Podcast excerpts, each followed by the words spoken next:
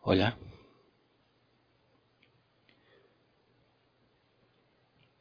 Hoy quiero leer un artículo, un documento acerca del polisorbato 80.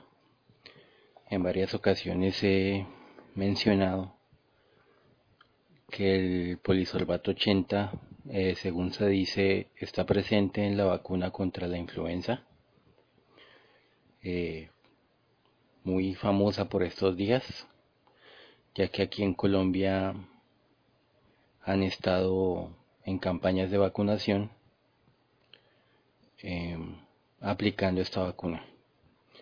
Y se cree que esta vacuna con, de, contra la influenza con el polisorbato 80 tiene todo que ver con los problemas respiratorios que presuntamente presentan las personas supuestamente enfermas de COVID.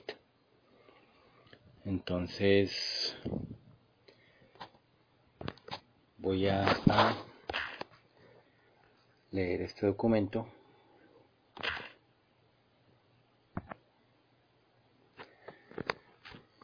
Dice, el polisorbato 80 contenido en la vacuna en la gripe estacional influenza, la cual en estudio del Hospital Barbastro de España relaciona con mayor tasa de mortalidad del COVID-19 representa estos graves peligros. Puede debilitar las funciones del sistema inmune. Puede permitir la entrada de otros ingredientes tóxicos como metales pesados en el cerebro al deshabilitar la barrera hematoencefálica, sobre todo en niños y adultos mayores. Puede afectar el material genético mutagénico. Es decir, puede afectar el material genético lo que lo hace mutagénico. Es decir, puede crear mutaciones. Que esa es otra cosa. No solo con la vacuna contra la influenza, con el polisorbato 80, nos está diciendo que puede tener mutaciones, sino que ya nos han dicho varias veces que el COVID-19 puede mutar, es decir, que presenta mutaciones que cambia constantemente. Si cambia constantemente, ¿ustedes saben qué significa eso? Que con una vacuna no les va a alcanzar. Eso es lo que quiere decir. Quiere decir que les van a colocar la primera vacuna y los van a seguir cogiendo de cobayos, de conejillos de indias, poniéndoles más vacunas cada vez que se les dé la gana. Cada vez que al gobierno o a sus gobiernos se les dé la gana de vacunarlos, van a tener la excusa para vacunarlos constantemente cada tanto, cada vez que a ellos se les dé la gana, con la excusa de que el virus mutó. Entonces cada vez que a ellos se les dé la gana de decir que mutó el virus, van a tener la excusa para inyectarles lo que ellos quieran. Y ustedes nunca van a saber qué es lo que les están inyectando. Ni con la primera vacuna, ni con todas las demás que les sigan. Continúo puede causar efectos adversos en la función reproductiva. Y ese puede quiere decir que les va a causar efectos adversos. Se dice que quieren esterilizar a la gente. O mejor dicho, más que todo a los hombres, porque la doctora Chinda Brandolino, argentina, ha tenido contacto con genetistas y lo que se cree es que en los hombres va a producir esterilidad. Eh, al parecer no produciría esterilidad en las mujeres. Así que las mujeres van a tener, van a seguir teniendo, van a seguir siendo fértiles normalmente. Entonces, la pregunta es, si quieren esterilizar a los hombres y dejar que las mujeres sigan siendo fértiles, ¿con qué fin? Es decir, ¿quién las va a fecundar? Porque si los hombres quedan estériles, entonces, ¿cuál es el propósito de esto? ¿Repoblar el planeta? pero con otros genes diferentes a los de la humanidad. Y sí, yo sé cómo suena eso, pero yo creo que ustedes han escuchado rumores de asuntos extraños que no son tan extraños. Asuntos que son extraños porque los gobiernos ocultan cosas a la gente, a los pueblos desde lo más básico como la intoxicación mediante la alimentación, las vacunas y los medicamentos, desde lo más básico con el plan que tienen con la educación, que ya está más que claro, que la educación en todo el mundo es mediocre, en unos países más que en otros, eso es indiscutible pero a, la gente en todo el mundo no le enseñan todo lo que puede aprender, todo lo que tiene que aprender. Y son conocimientos que ya están y se ignoran y se descartan deliberadamente. Entonces, si nos ocultan cosas tan básicas como eso, hay muchas otras cosas que nos pueden estar ocultando deliberadamente que son mucho más graves. Para quien no esté al tanto, ya incluso varias naciones, políticos, políticos, políticos, parlamentarios, senadores, congresistas de varias naciones, sobre todo en Europa, llevan años hablando de exopolítica. Y exopolítica es eso mismo. Es política extraterrestre o alienígena, como le quieran llamar. Ahora, hay muchas, eh, hay muchos programas que incluso el canal de la historia, que es un prestigioso canal estadounidense de documentales, ha estado tratando temas eh, eh, con respecto al tema alienígena. Tienen una colección de, de programas y no de hace poco, sino de hace décadas, tratando este tipo de temas. En lo que se refiere a contacto con humanos, en lo que se refiere a, a tecnología. Si ustedes quieren buscarlo, pueden buscar UFO Files Archivos Extraterrestres, que era una serie de documentales que emitió el canal History hace más de una década. Y también pueden buscar eh, los eh, documentales de alienígenas ancestrales. Yo sé que no, no todo lo que dicen ahí pareciera que tiene sentido, pero y yo sé que puede ser muy pesado. Yo mismo he, dejado de ver esa serie, me vi muchos capítulos de esa serie, pero yo dejé de ver dejé de ver la serie porque realmente me cansé. Me cansé de los de los presentadores y de de la misma temática de en sí de lo que tratan ahí, es decir, de tratarlos de ver como como seres superiores, como, como algo que está por encima de la humanidad. y la verdad eso me, mm, me cansó, me, me hartó. Pero eh, si bien es cierto que hay que la forma en que lo tratan no es, es bastante por decir algo frustrante o cansona hay verdades ahí. Hay cosas que tienen sentido, al menos para que la gente se informe por primera vez de cosas que, que nunca ha escuchado. Y en cuanto a los documentales de archivos extraterrestres, es, eh, digamos que son mucho más livianos de ver, mucho más, digamos que fáciles de, de ver, no, no, no están, no aparecen tantos presentadores hablando mierda por decir algo. Eh, y pues de los mejores documentales que yo vi con respecto al tema ovni o al tema extraterrestre, esos son los, los mejores archivos extraterrestres si lo, si lo desean ver. Que incluso de ahí uno puede llegar a, a deducir muchos otros temas con respecto a, a la sociedad y con respecto a la economía. Yo hace poco relacioné algo que de lo que no había caído en cuenta tal vez porque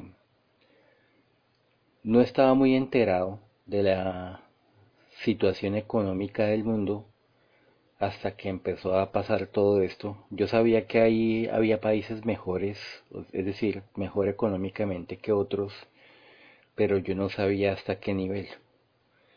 Y eh, en algún momento me vi un video acerca de, de cómo los, los países nórdicos de los que ya he hecho mención, hablando de política, llevan sus economías. Eh, estos países nórdicos tienen recursos, no tanto como lo puede tener Colombia, por ejemplo. Colombia, que es una contradicción, y yo, ya, y yo ya he hecho esa comparación, Colombia siendo un país incluso más rico que los países nórdicos, teniendo mayor cantidad de recursos, de tierras fértiles, y la situación de atraso que tiene Colombia por la gestión política en comparación a unos países nórdicos que tienen eh, aunque tengan recursos, tienen más escasos recursos y sus políticos tienen un, un, óptimo manejo de, la administración de sus países, lo que ha llevado a que sus economías sean estables, lo que ha llevado a, mantener, digamos que a raya el, el nivel de pobreza, porque lo que se dice, lo que se muestra es que eh, en esos países quien menos tiene económicamente es de clase media. Y que la mayoría de la gente en esos países es clase media y digamos que unos pocos son realmente ricos. Pero pues ni punto en comparación con los países latinoamericanos, por ejemplo, donde se ven tan altos índices de pobreza. Entonces, eh, en algún momento llegué a relacionar algo que sucedió, algo que vi en un capítulo de Archivos Extraterrestres. Y les repito, yo sé cómo suena esto, yo sé que eh, suena como locura porque eh, nos han diseñado así, es decir, nos han educado así, han diseñado, eh, digamos que, el sistema educativo y de percepción de la realidad de tal manera que algunas cosas han diseñado, eh, digamos que, el sistema educativo y de percepción de la realidad de tal manera que algunas cosas parezcan locura, pero no. Eh, y de todas formas, esto lo sacaron en el canal History, de History Channel. Un canal prestigioso de documentales estadounidense. Un canal, el canal de la historia, es decir, el canal donde pasan, donde han pasado todo tipo de, de documentales acerca de la historia de la humanidad.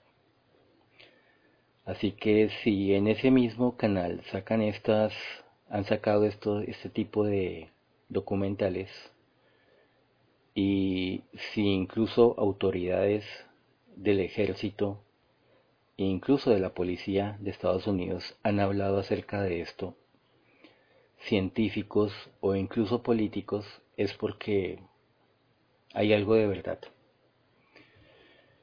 Entonces, eh, lo que yo vi en ese documental eh, creo que era Deep Sea UFOs o algo así como la segunda parte de los de un especial de OSNIs que son objetos eh, sumergibles no identificados, es decir, cuando un ovni eh, digamos que no solo vuela, sino que se mete bajo el mar o bajo los lagos. Eh, en este documental un, un veterano, un veterano, no sé si es si era empresario o que el, el tipo tenía ya 60, 70 años, algo así. Y mencionó que en los años 50 él tenía algo así como como 18 o 20 años, algo así. Es decir, no es, no es contrastable al, a la actualidad porque esos documentales tienen más de 10 años. Así que, pues, los pudieron haber hecho hace 20 años. Em, en este documental el tipo dice que él prestó servicio en una, una corbeta o un destructor, un, un barco eh, militar, la Marina, y que en cierta ocasión en el Mar del Norte, es decir, eh, la zona marítima cercana a los países nórdicos, eh, hubo un ejercicio supuestamente de la OTAN, de varios barcos, un ejercicio militar, algo que no se entiende, porque él dice que habían muchísimos barcos. Dice que habían algo así como cientos de barcos. Entonces, eh, no es coherente que la Marina de Estados Unidos quiera hacer un ejercicio militar con tantos barcos y en una zona como esa. Es decir, si se van a hacer eh, maniobras militares, ¿por qué tienen que irse hasta esa zona? no tiene sentido. Porque si es Estados Unidos, si es la OTAN, eh, les quedaría más fácil hacer la maniobra en el Océano Atlántico o en el Océano Pacífico. Pero no tenían por qué irse hasta el Mar del Norte. Em, no sé si alguna vez han escuchado de John Perkins pero John Perkins eh, escribió algo así como Confesiones de un asesino económico o sicario económico. John Perkins dice que él trabajó para el gobierno de Estados Unidos eh, hace, no estoy seguro, hace décadas. Dice que tal vez 30, 40, 50 años. Es un hombre ya de 70 años o más. Y él em, dice que él, la misión de él, el trabajo de él, era venir a países latinoamericanos y tratar de corromper a los presidentes algo que parece absurdo porque pareciera que ellos solo se corrompen. Pero bueno, ella, él dice que la misión de él era convencer a los presidentes de, de ceder a las peticiones, a todas las peticiones de Estados Unidos. Es decir, que básicamente Estados Unidos manejara las economías de los países de, de los países eh, latinoamericanos. Él dice que eh, tuvo trato con el presidente de Ecuador o que tuvo trato con eh, el presidente de Panamá y con algunos otros. Y que él no era el único que lo hacía sino que tenían a varios a varias personas que hacían ese tipo de trabajo y la labor de ellos, de todos ellos, era convencer a los presidentes de que se dieran su poder al gobierno de Estados Unidos, para que Estados Unidos eh, decidiera cuáles eran las políticas sociales y económicas de los países y obviamente disponer de los recursos de aquellos países como ellos quisieran. Así que em, básicamente él confiesa esto, dice que cuando ellos no tenían éxito, es decir, cuando no lograban convencer a un presidente de ceder ante sus peticiones, entonces eh, lo otro era enviar a unos agentes a hacerle como un atentado. Y cuando la seguridad del presidente no permitía, no les hacía, no les facilitaba el trabajo de eh, asesinar a estos presidentes, entonces que recurrían ya a la tercera fase que era enviar ejércitos, es decir, hacer la guerra con los países. Así que ya podemos ir entendiendo mucho mejor por qué es que Estados Unidos ha entrado en guerra con tantas naciones a lo largo del siglo XX.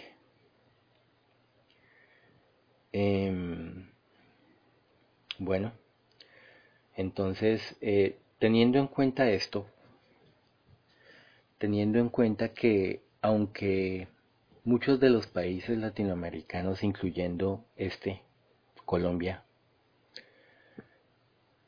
han, han sido sumidos en la miseria, en la pobreza absoluta y han sido azotados con guerras.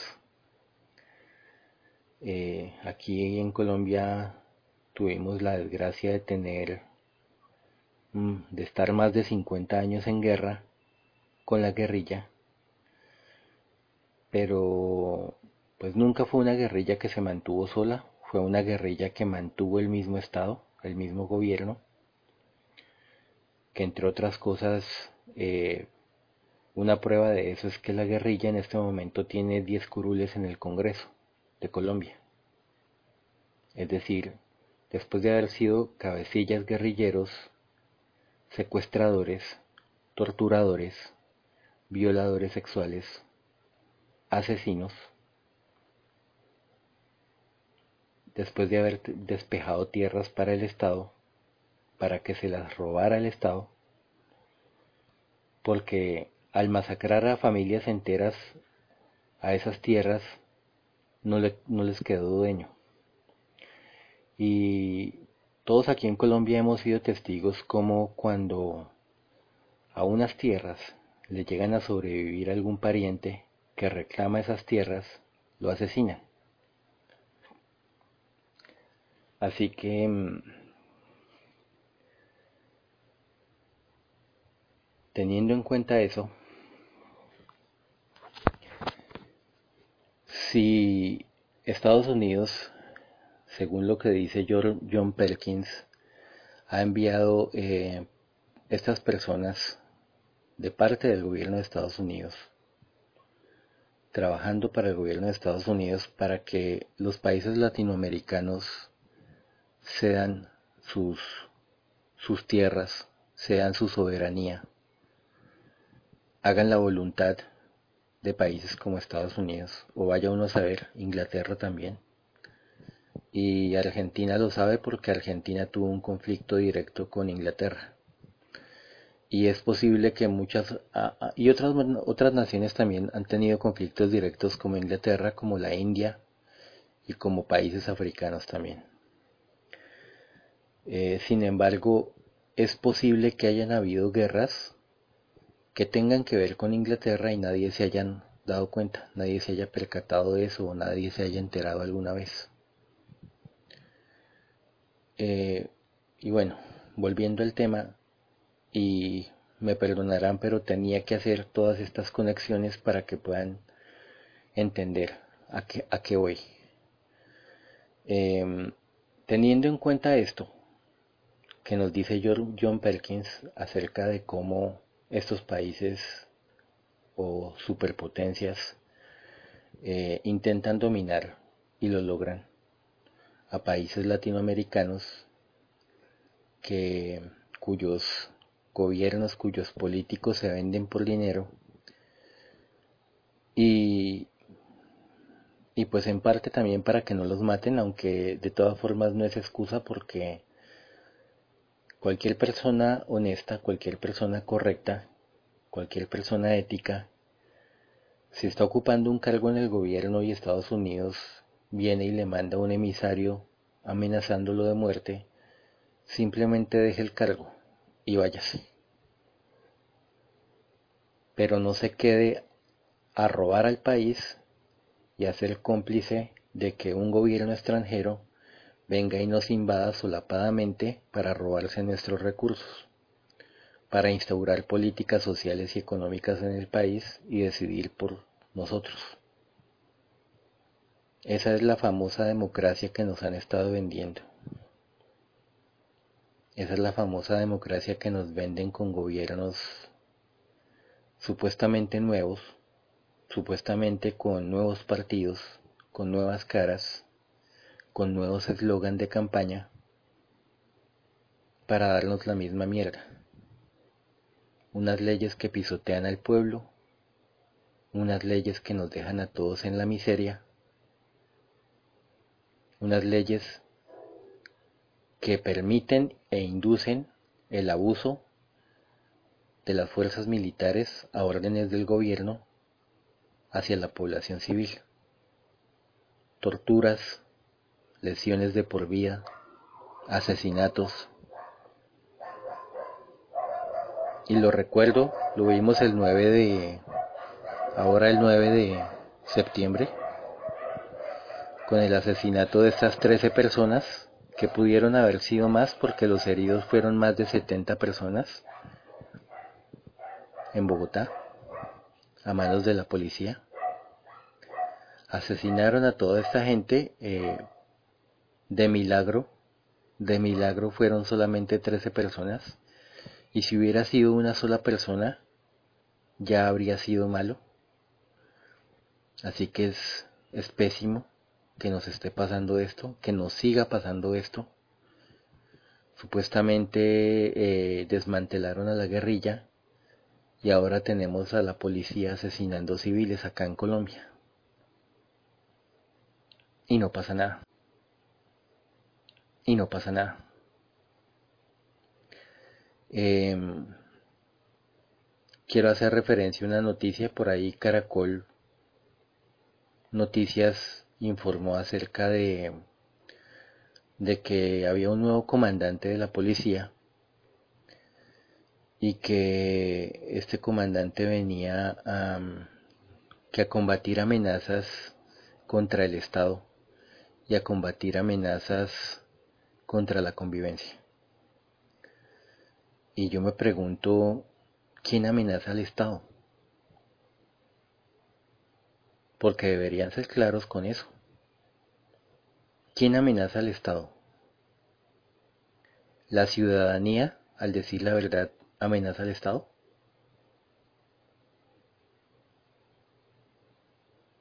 ¿Será que las palabras escalabran y la ciudadanía diciendo la verdad atenta contra la vida de los políticos? ¿O contra la vida de los policías? o contra la vida de los soldados del ejército? Porque yo lo que vi durante todo el año fue como el ejército asesinó personas. Y, y también vi cómo la policía asesinó personas. Y tanto las personas que asesinó el ejército nacional de Colombia como las personas que asesinó la Policía Nacional de Colombia estaban desarmadas. Eran civiles, no eran militares. Si es que de verdad, si es que de verdad la ciudadanía fuera un ejército armado, y si es que de verdad el gobierno, su policía y su ejército fueran un gobierno decente, un gobierno honesto, un buen gobierno, vaya y venga, vaya y venga a tildar de amenazas contra el Estado. No dijeron textualmente la ciudadanía, pero como dice nuestro amigo Álvaro Uribe Vélez, ¿qué supone uno? Si a quienes han estado matando son ciudadanos, son personas de, o sea, personas desarmadas, gente que simplemente está reclamando sus derechos, que se nos reconozca nuestro derecho a la vida, que se nos otorgó al nacer. El mismo derecho que ustedes tienen porque es que ustedes también comen, cagan, mean, duermen, les da sueño, les da hambre, sienten, o bueno, eso supone uno. que ustedes sienten, porque para hacer todas las cagadas, para hacer todas las canalladas que le hacen al país, al pueblo colombiano, parece que no sintieran. Entonces uno ya, uno ya no sabe, uno ya no sabe qué, qué cosas son ustedes, los policías, los soldados del ejército y, y los políticos. Ya no sabemos qué son ustedes. ¿De verdad se nos metieron los extraterrestres acá y ustedes son extraterrestres o, o son demonios? ¿O simplemente estamos siendo gobernados por unos locos? Y de paso reclutan en la policía y en el ejército a otros locos. Por ahí hace años y esto me lo dijo un familiar porque yo también he tenido familiares en la policía y en el ejército y por eso sé cosas y también por lo, todo lo que se divulga a nivel de noticias y a nivel de otras personas porque yo no soy el único con parientes en el ejército o en la policía hay mucha gente hay miles de colombianos que tienen parientes que tienen familiares en el ejército y en la policía. Pero por ahí hace años me enteré por un familiar que el curso de contraguerrilla era criar a un animalito, un perrito o un gato, desde cachorrito hasta que creciera y cuando ya estaba grande, matarlo y comérselo. Entonces pues ya se imaginarán si esta gente hace esas cosas. El otro día, el otro día no hace unos meses se vio como en un video unos soldados lanzaban a un perrito y al aire. Y pues al caer el perrito se, se revienta o se, se golpea y, y se hiere con algo, con el piso, con las piedras, no sé. Entonces, si esta gente es capaz de hacer esas cosas, pues con razón que mata gente común y corriente. Como si se estuvieran sacando carne de los dientes con un palillo. Relajados. Ahora hay un asunto también que quiero tocar. El Instituto Colombiano de Malestar Familiar, cuyas siglas es ICBF, ve por bienestar. Pero yo no me como ese cuento, por eso digo Instituto Colombiano de Malestar Familiar. Porque de bienestar como que no tiene mucho. Yo no tengo pruebas para acusarlos.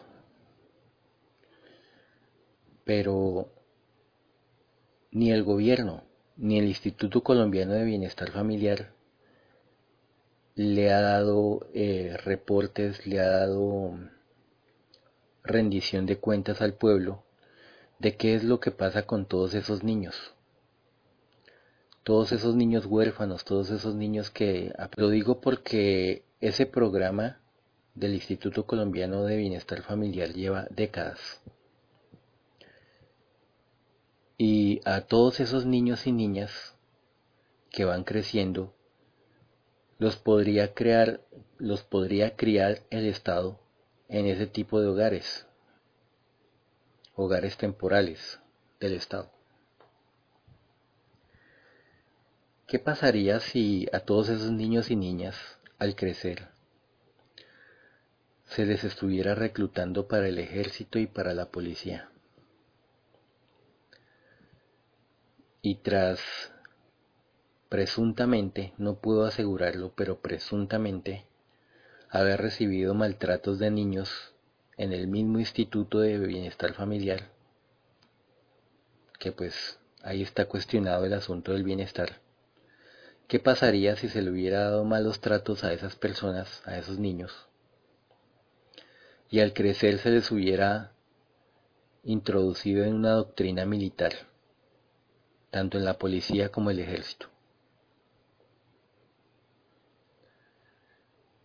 Eso mismo ha hecho Estados Unidos y ha sido denunciado por políticos, por exmilitares, por expolicías y se cree que lo han hecho otros gobiernos, es decir, se cree que es sistemático.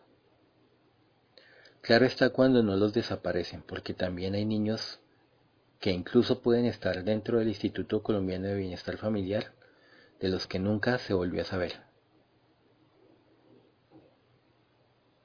y si no, pues que permitan revisar todos los archivos de esos niños que han estado allá y dónde están esos niños ahora. Porque al país le gustaría saber eso. De hecho, a todo el mundo le gustaría saber qué es lo que el gobierno hace con los niños de estas entidades del Estado.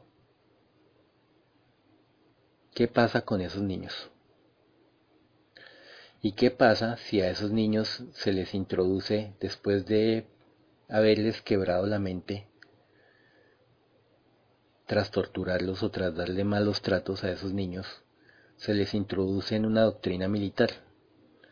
Y todos sabemos lo que es una doctrina militar. Tanto en el ejército como en la policía hay abusos a los mismos cadetes o a los mismos eh, cabos o soldados que están reclutas que están prestando servicio, que están iniciando su instrucción militar y los tratan de lo peor. Y yo sé que hay gente que alaba la institución, la verdad no entiendo, no entiendo el por qué. Yo entiendo que los seres humanos somos seres sociales y que por ser seres sociales amemos la o nos guste la camaradería, el compañerismo. Yo entiendo de las amistades que se pueden forjar en la policía y en el ejército. Yo entiendo eso. Yo sé de eso. Pero una cosa es la camaradería, una cosa es las relaciones humanas que uno pueda llegar a tener eh, en el ejército o en la policía y otra muy diferente es el entrenamiento que se les da. Entrenamiento que se ha evidenciado en la resolución que tienen los policías de salir a golpear, de salir a, a quebrar huesos, a sacar ojos, a lesionar de por vida a la gente y a gente desarmada que simplemente está protestando por los derechos de ellos y por los mismos derechos de los policías y militares porque ellos también son ciudadanos. Son ciudadanos con uniforme y con armas y con un rango ahí que les dan. Pero son ciudadanos también. Les, les recuerdo, ustedes también comen, cagan, duermen, tienen necesidad de comer, pagar arriendo, todo eso. Es decir, ni la gente ni la gente que golpean es más humana que ustedes ni es menos humana. Entonces, ¿por qué estos policías y estos soldados se comportan así? Y voy a romper una lanza por la policía y por el ejército en este momento. Yo sí he dicho en muchas ocasiones, o bueno, quizá no en muchas, pero sí en varias ocasiones, que tanto la policía como el ejército están podridas. Son instituciones podridas. Y la política ni se diga. Y pues de, de la política sí no voy a defender a nadie. Pero yo tengo certeza, yo sé, yo conozco gente y también he observado gente de la policía y gente del ejército que es gente decente, que es gente honesta, que es gente con alma, con principios, que es gente que así la manden a, enfrentar a la población. Si ustedes se dan cuenta, no todos agreden, no todos golpean, no todos disparan, porque yo vi los videos que sacó María Jimena Duzán antes de que de que renunciara a Semana de un especial acerca de lo que pasó en Bogotá. Y en los videos se ve claramente que no todos los policías están disparando. Hay policías que se abstienen de disparar. Hubo policías que no dispararon. Así como hay policías que tampoco golpean a la gente. Así que sí hay gente buena en la policía y hay gente buena en el ejército. De hecho, también sacaron eh, este año, durante la pandemia, eh, hubo videos de soldados del ejército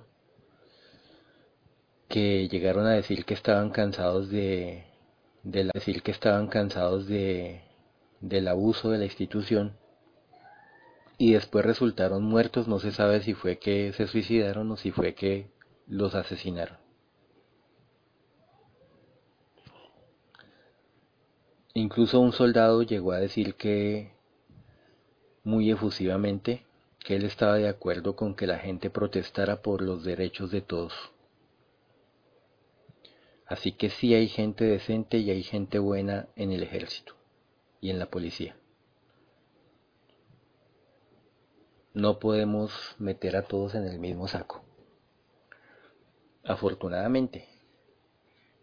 Porque si no hubiera gente buena en la policía y en el ejército, quién sabe cuántos muertos más habría habido en Bogotá esas noches. O quién sabe cuántos muertos más no habría habido de campesinos a manos del ejército. Por, por eso mismo, porque no todos asesinan, no todos son malos. Pero el asunto es quienes sí asesinan y quienes sí agreden, qué tipo de entrenamiento les dieron y qué tipo de tortura psicológica les hicieron para torcerles la mente para que sean capaces de hacer eso. Porque eso no es fácil. A veces una persona normal, ni siquiera en defensa propia, ni siquiera en defensa propia, coge a golpes a otra persona. Ni siquiera así, en esas condiciones. Hay unos que sí se defienden y eso, pero no todo el mundo se defiende. O sea, no todo el mundo está predispuesto a hacerle daño a otra persona, ni siquiera cuando lo están agrediendo. Y eso se puede ver en los mismos enfrentamientos con la policía porque hay, hay ciudadanos que se dejan golpear, que se dejan matar y no se defienden. Ni siquiera apelan a tirarle un golpe a un policía mientras los está matando. Y también hay videos por ahí, si quieren búsquelos, un video donde agarran varios policías a palazos a un muchacho hasta que el muchacho se desmaya o, lo matan o qué, no se sabe. No se supo qué pasó con ese muchacho. Perdió el sentido o lo mataron y después de eso un policía lo arrastró. Lo, lo arrastró peor que un animal, como exhibiéndolo, como exhibiendo que habían asesinado a alguien.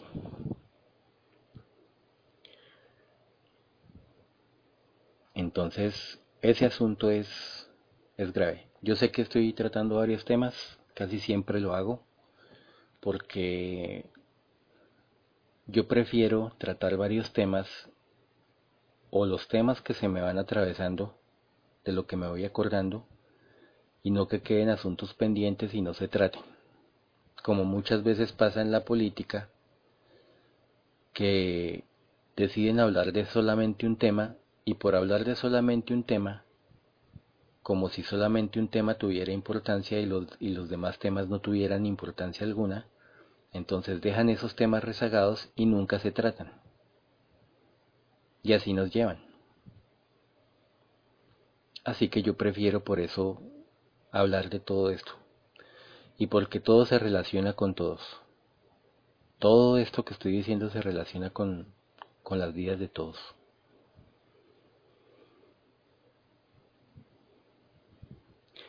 Eh, en cuanto al tema extraterrestre,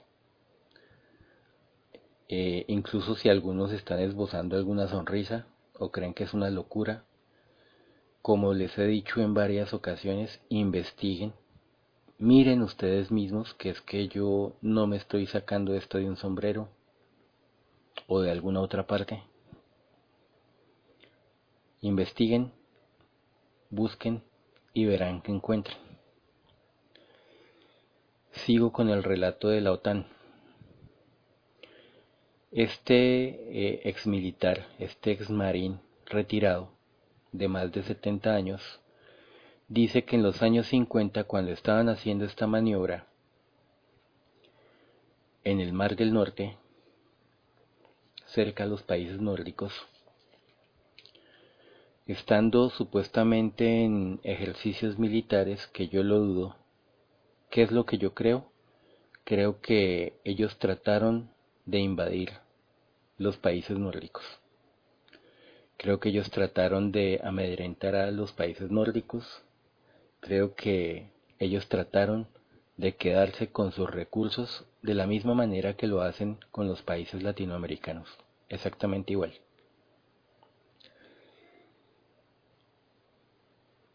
Y continuando con el relato, este ex militar dice que estando en esos ejercicios militares de todos esos barcos, dice que habían muchos barcos. No estoy seguro si eran 50 o más. Dice que eran muchos. Razón de más para que se sospeche que era una invasión, porque un ejercicio naval no se hace con tantos barcos, por lo general. Eh, dice que cuando estaban haciendo esos, esas maniobras militares, un ovni muy grande salió del agua, salió del mar.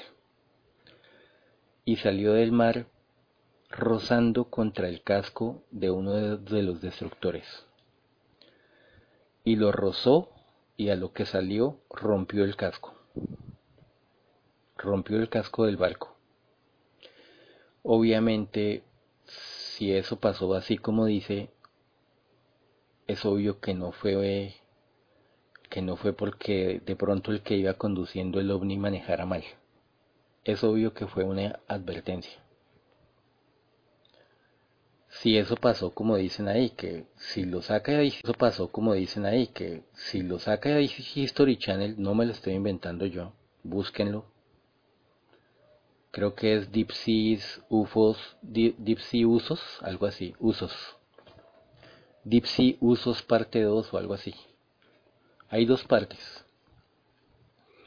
En la primera se habla de que, en un, de lo que me acuerdo, en un pedazo del, del primer documental, se habla de cuando, de una bitácora que hay, que existe supuestamente de Cristóbal Colón, en la que en la bitácora escriben, dejan registrado que, que un marinero llamado Pedro Gutiérrez eh, antes de que descubrieran América, él estaba,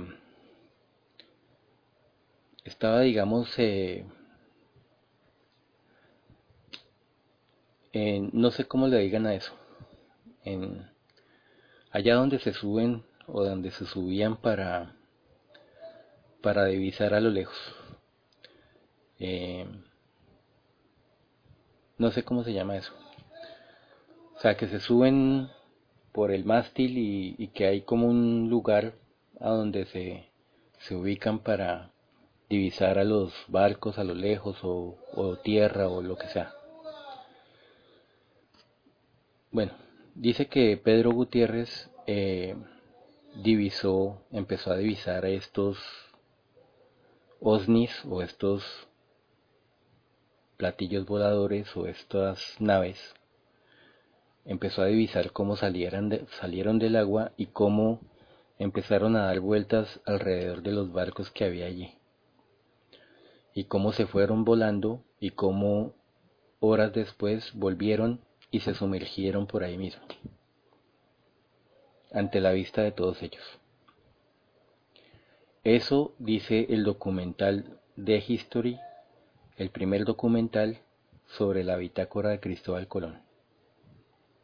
Y pues narran también muchos otros avistamientos de ovnis más antiguos y más recientes.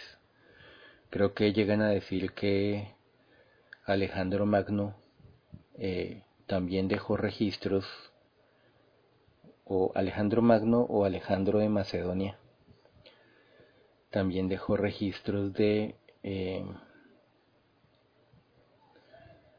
de que alguna vez vio ese tipo de naves en el cielo y que también los vio sumergirse en el agua, en el mar y que incluso eh, mandó hacer un dispositivo como una especie de campana para intentar sumergirse e intentar saber a dónde iban esos, esos aparatos después de que se sumergían. Eh, de, hecho, muy usado el tipo, pero pues no sé. Eh, y el segundo, el segundo documental eh, que les digo muestra exactamente eso que les estoy diciendo, cómo, cómo este, este ex marín que prestó servicio en los años 50, narra esta, esto que, que pasó en el Mar del Norte. Entonces, es una suposición, yo no tengo documentación al respecto. ¿Qué es lo que tengo yo o por qué estoy diciendo esto? Porque lo vi en el canal History Channel, en el canal de la historia, canal de documentales estadounidense que tiene prestigio internacional porque es el canal de documentales históricos por excelencia de Estados Unidos. Así que ellos mismos lo sacaron. No me lo estoy inventando yo. Si lo quieren buscar y logran encontrarlo, no sé si estará en YouTube, no, nunca lo... Creo que uno de los documentales, creo que el primero está en YouTube, pero ese no sé si está en YouTube. lo que pasa es que no, la verdad lo vi alguna vez, pero no, y lo recuerdo, pero no lo tengo. Entonces no, no puedo subirlo, ni a YouTube ni a alguna parte. Pero esto es lo que narra este exmarín.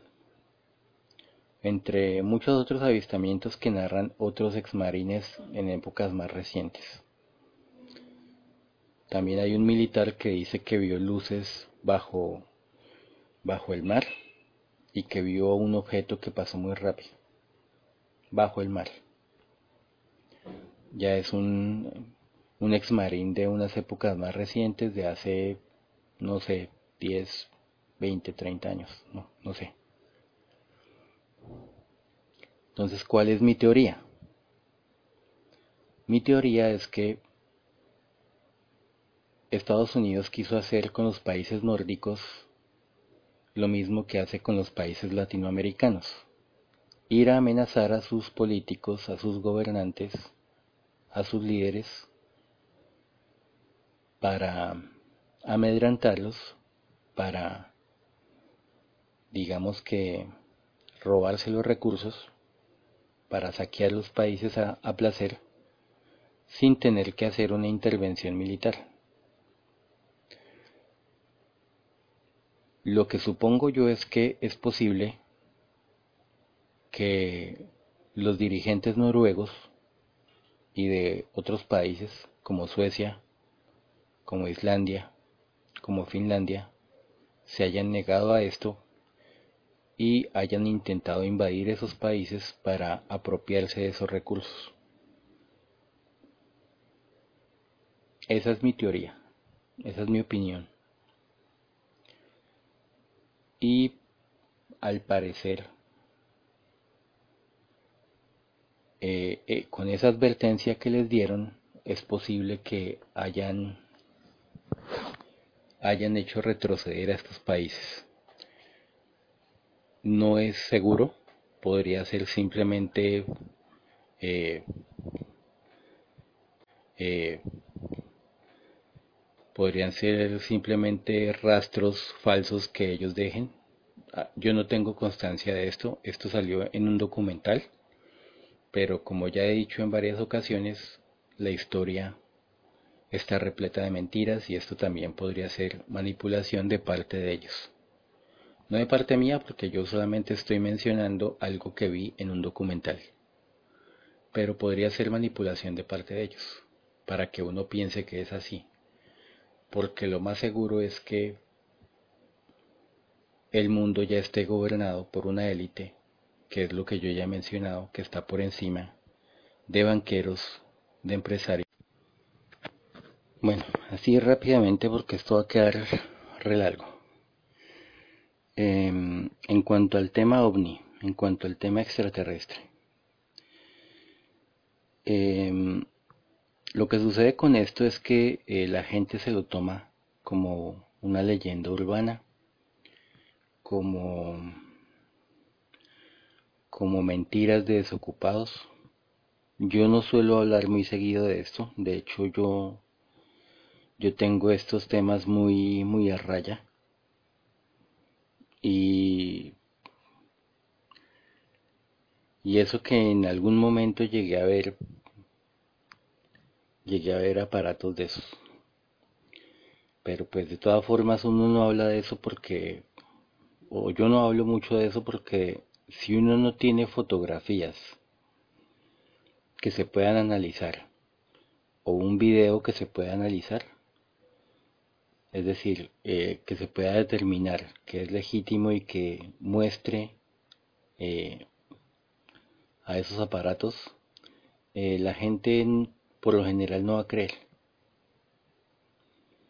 Porque la gente ve a lo lejos cosas que vuelan, pero ya a estas alturas podrían ser drones, por ejemplo. O ve luces y, y para las luces hay cualquier cantidad de excusas. Por lo general los estadounidenses, el gobierno estadounidense ha llegado a decir que cuando la gente ve luces en el cielo son bengalas. Bengalas que se sostienen por horas, pero bueno, eso es lo que dicen ellos, que son bengalas. O globos meteorológicos, o, globos de, de fuegos artificiales, cosas así. Entonces, pues a todo le sacan una excusa y si uno no tiene una una prueba de lo que uno ha visto, pues todo se queda en una historia y ya, en un cuento, en una fábula. Em, entonces yo no soy de estar hablando tanto de eso, sin embargo, ¿por qué toco el tema? Y lo toco con el respaldo de un canal como History canal que es, que es estadounidense, un canal que eh, sacó cualquier cantidad de información respecto a ovnis y extraterrestres y nunca fue censurado. Y duró años en eso. Y creo que aún a estas alturas siguen sacando este, este programa de alienígenas ancestrales, creo. Pero antes de eso estuvo archivos extraterrestres y hubo varios especiales también diferentes a eso. Entonces, em, digamos que me apoyo en esto. ¿Por qué? Porque se me ocurrió relacionar ese, ese incidente de los, de los países nórdicos, o bueno, del Mar del Norte, con la OTAN en los años 50, se me ocurrió relacionarlo con la diferencia en la calidad de vida que tienen los países nórdicos con respecto al resto del mundo. Yo sé que hay varios países europeos que también tienen un, un buen nivel de vida también. Por ejemplo, Holanda, o de pronto Bélgica, o Suiza. Pero eh, de todas formas, el, el modelo que tiene, el modelo político que tienen, político y social que tienen los países nórdicos no tiene que ver con izquierda, no tiene que ver con derecha, no tiene que ver con nada de esa mierda. Que nos venden en muchas partes de Europa y que nos venden también en Latinoamérica. Entonces, uno al relacionar el incidente que hubo en los años 50 con la OTAN, que ellos dicen que fue un ejercicio militar, pero lo reitero, a mí no me parece un ejercicio militar tantísimos barcos, eso más parece una invasión, pues en esa época ahora ya no necesitan tanto tantos barcos, les basta con uno o dos portaaviones y ya. Pero en esa época para hacer un ejercicio y más allá, es decir, irse hasta allá para hacer un ejercicio un ejercicio de un ejercicio militar, un ejercicio naval con tantas con tantos barcos. Entonces, al, relacionar el asunto con los países nórdicos, su alta calidad de vida, y no me refiero a que la calidad de vida tenga que estar ligada eh, en sí a los extraterrestres. No necesariamente.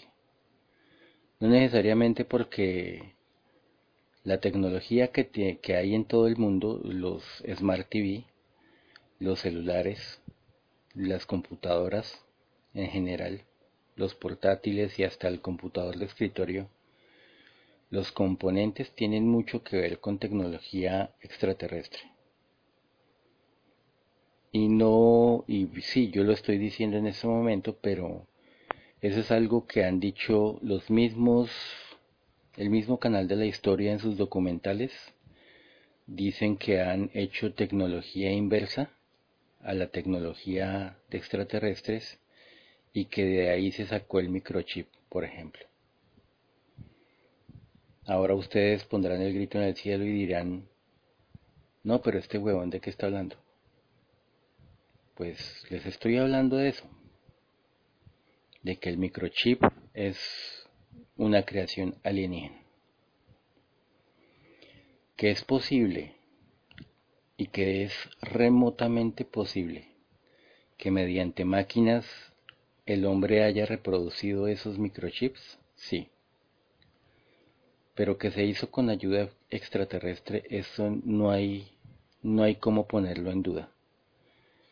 Y si tienen a sus abuelos vivos, consultenles cómo eran las cosas antes, cómo eran los radios de transistores, los televisores, las calculadoras, para que ellos les digan y si de pronto aún conservan un aparato de esos en la casa para que ustedes lo miren y comparen lo que tienen en su celular. Y si, y si pueden, el que pueda o se le haya dañado algún teléfono celular, que lo destape.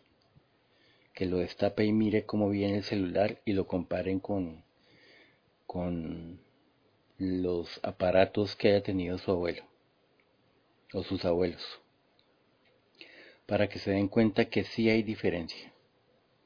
Y no solo hay diferencia en, en, el poco espacio, en el tamaño de los nuevos aparatos, sino en el desempeño, en el rendimiento, en todo, que es más que obvio.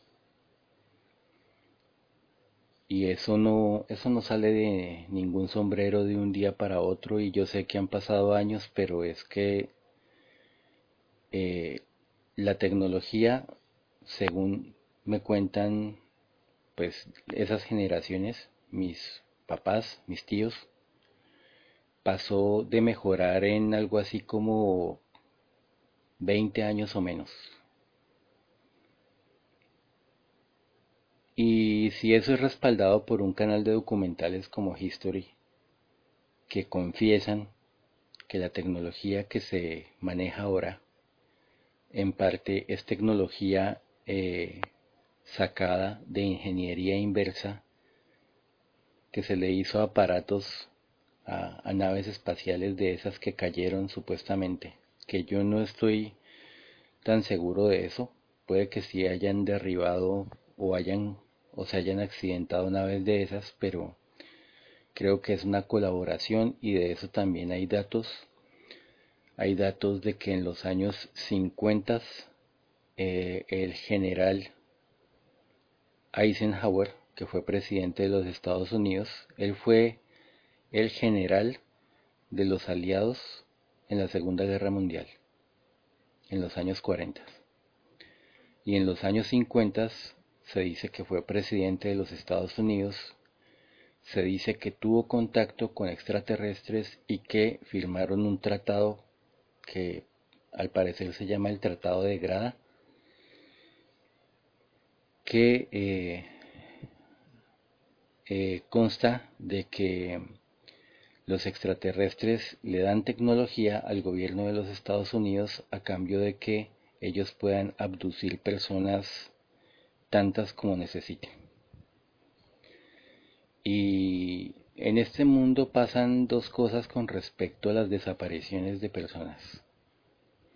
Bien puede ser por eso, por abducciones extraterrestres, que de eso también hay mucha documentación. Para quien no se haya interesado en esos temas y crea que es mentiras o temas de películas, pues las películas están basadas en la realidad y las películas se, sacan a veces para informar de cosas que están pasando y otras veces para desinformar. En este caso puntual, es difícil que saquen una película relatando un caso eh, puntual. Por lo general simplemente eh, investigan unos temas, investigan desapariciones o supuestas abducciones y lo que hacen es hacer un guion que se acomode a como para hacer la película, como para um, hacerle creer a la gente que es ficción y ya. Que por lo general cuando uno va a cine, uno no va con la idea de ver algo real. Sea lo que sea, sea una película incluso dramática, uno va al cine a ver ficción o se supone que uno va a ver al cine, que uno va al cine a ver ficción. Pero estos temas eh, están basados en, la, en casos reales. Entonces, se dan dos casos de desapariciones de personas y, y todos los años, yo ya había mencionado al menos esto de las desapariciones, todos los años se pierden miles de personas en cada país del mundo. En cada país del mundo se pierden miles de personas. O pónganle, si el país es muy pequeño, pongamos República Dominicana, que no se pierdan mil, que se pierdan cientos. ¿No les parece grave? En Colombia se pierde mucha gente. Y sí, esta es la excusa de la violencia, y realmente sí asesinan a mucha gente, pero toda esa gente que supuestamente asesinan y de la que no se encuentran cadáveres, ¿qué se hace? ¿O quién se la lleva? Y como ya dije, se presentan dos casos. Uno puede ser abducciones extraterrestres y otro puede ser eh, cultos satánicos, sacrificios humanos por satanismo, que la gente lo ha llegado a catalogar como algo de locos, es decir, unos locos que matan gente para ofrecerle el sacrificio a Satanás o algo así. Pero eso es algo mucho más elaborado. Yo ya he llegado a comentar que las élites tienen esas costumbres, que las élites llegan a, a sacrificar personas a demonios para recibir favores. En este caso puntual, en cuanto a extraterrestres, los extraterrestres manejan tecnología y se dice que los demonios manejan magia negra. Magia. Entonces, eh, pues los gobiernos, los gobiernos pudieron haberse vendido a extraterrestres por tecnología y pueden estar adorando a demonios que son seres interdimensionales por favores, es decir, por porque obren magia en ellos para que les vaya muy bien, para que tengan riqueza o reconocimiento, qué sé yo. Y de eso también hay pues leyendas urbanas. Puede que no sean muy específicas, pero incluso eh, hay gente que puede creer que esto es mierda, pero si a la gente le ponen en sus manos un libro de brujería y tiene algo de sentido común, no lo va siquiera a leer. Porque así nadie sepa de esas cosas, cualquiera intuye lo que le puede pasar. Cualquiera sabe que sí, nadie es perfecto, la gente la caga. Somos humanos, cometemos errores, pero una cosa es eso y otra cosa es ya cruzar una línea de esas. Y yo he escuchado testimonios de, de varias personas que tan solo con leer esos libros ya algo empieza a cambiar en sus vidas y no para bien. Es decir, los empiezan a rodear malas energías. Y si a eso le sumamos que todos estamos rodeados de, de seres de malas energías o de espíritus malignos que obviamente por vibrar en otra frecuencia, por no tener un cuerpo físico, no podemos ver, pero están ahí. Y eh, alguna vez traté un tema con respecto a las emociones negativas, es decir, la ira, la tristeza y el miedo. Y dije que había seres que, que se alimentaban de esas emociones negativas, esas emociones de bajas vibraciones, es decir, del dolor, de la tristeza, de la angustia, del miedo y, y de, la, de la negatividad, de la ira, del odio. Hay seres que se alimentan de eso. Es decir, ustedes, hay criaturas que ustedes no ven que se están alimentando de ustedes. Por ejemplo, los ácaros. Si ustedes eh, se ponen a poner un pedazo de trozo de sábana o de cobija bajo un microscopio se van a dar cuenta de la cantidad de animales con los que duermen. animales que los pueden estar enfermando y ustedes no los ven. Y pues tampoco es para alarmarse tanto. Son seres, son animales con los que uno tiene que vivir. Animales microscópicos. Pero el hecho de que no los vean no quiere decir que no estén ahí. Están ahí. Con un microscopio los pueden ver. De esa misma manera, hay seres espirituales que ustedes no ven, que se dice que hay máquinas que pueden reproducir algunas frecuencias para poderlos ver. Y pues obviamente Estados Unidos no va a reconocer, el gobierno no, nunca va a reconocer eso. O al menos hasta donde yo sé pero necesariamente ellos tienen que tener máquinas de esas para ver en frecuencia, en, ver otro tipo de frecuencias que les permitan poder visualizar eh, a esos seres. O quizá también hayan estudiado la manera de desarrollar habilidades que permitan ver en frecuencias, que eso también dicen que es posible.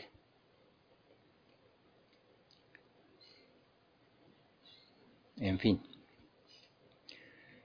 el punto es que bueno, estamos básicamente en este mundo rodeados tanto por demonios o seres que se alimentan de nuestras emociones negativas que nos están parasitando, que nos están enfermando, pueden enfermar a la gente mentalmente mediante acoso, es decir, pueden crearle, pueden acosar a una persona, hacerle ver cosas para que la gente crea que está loca, esos famosos locos, ellos no están locos, de hecho, muchas veces los encierran, el sistema los encierra para que no divulguen cosas. Y entonces los medican y los deterioran hasta que los matan.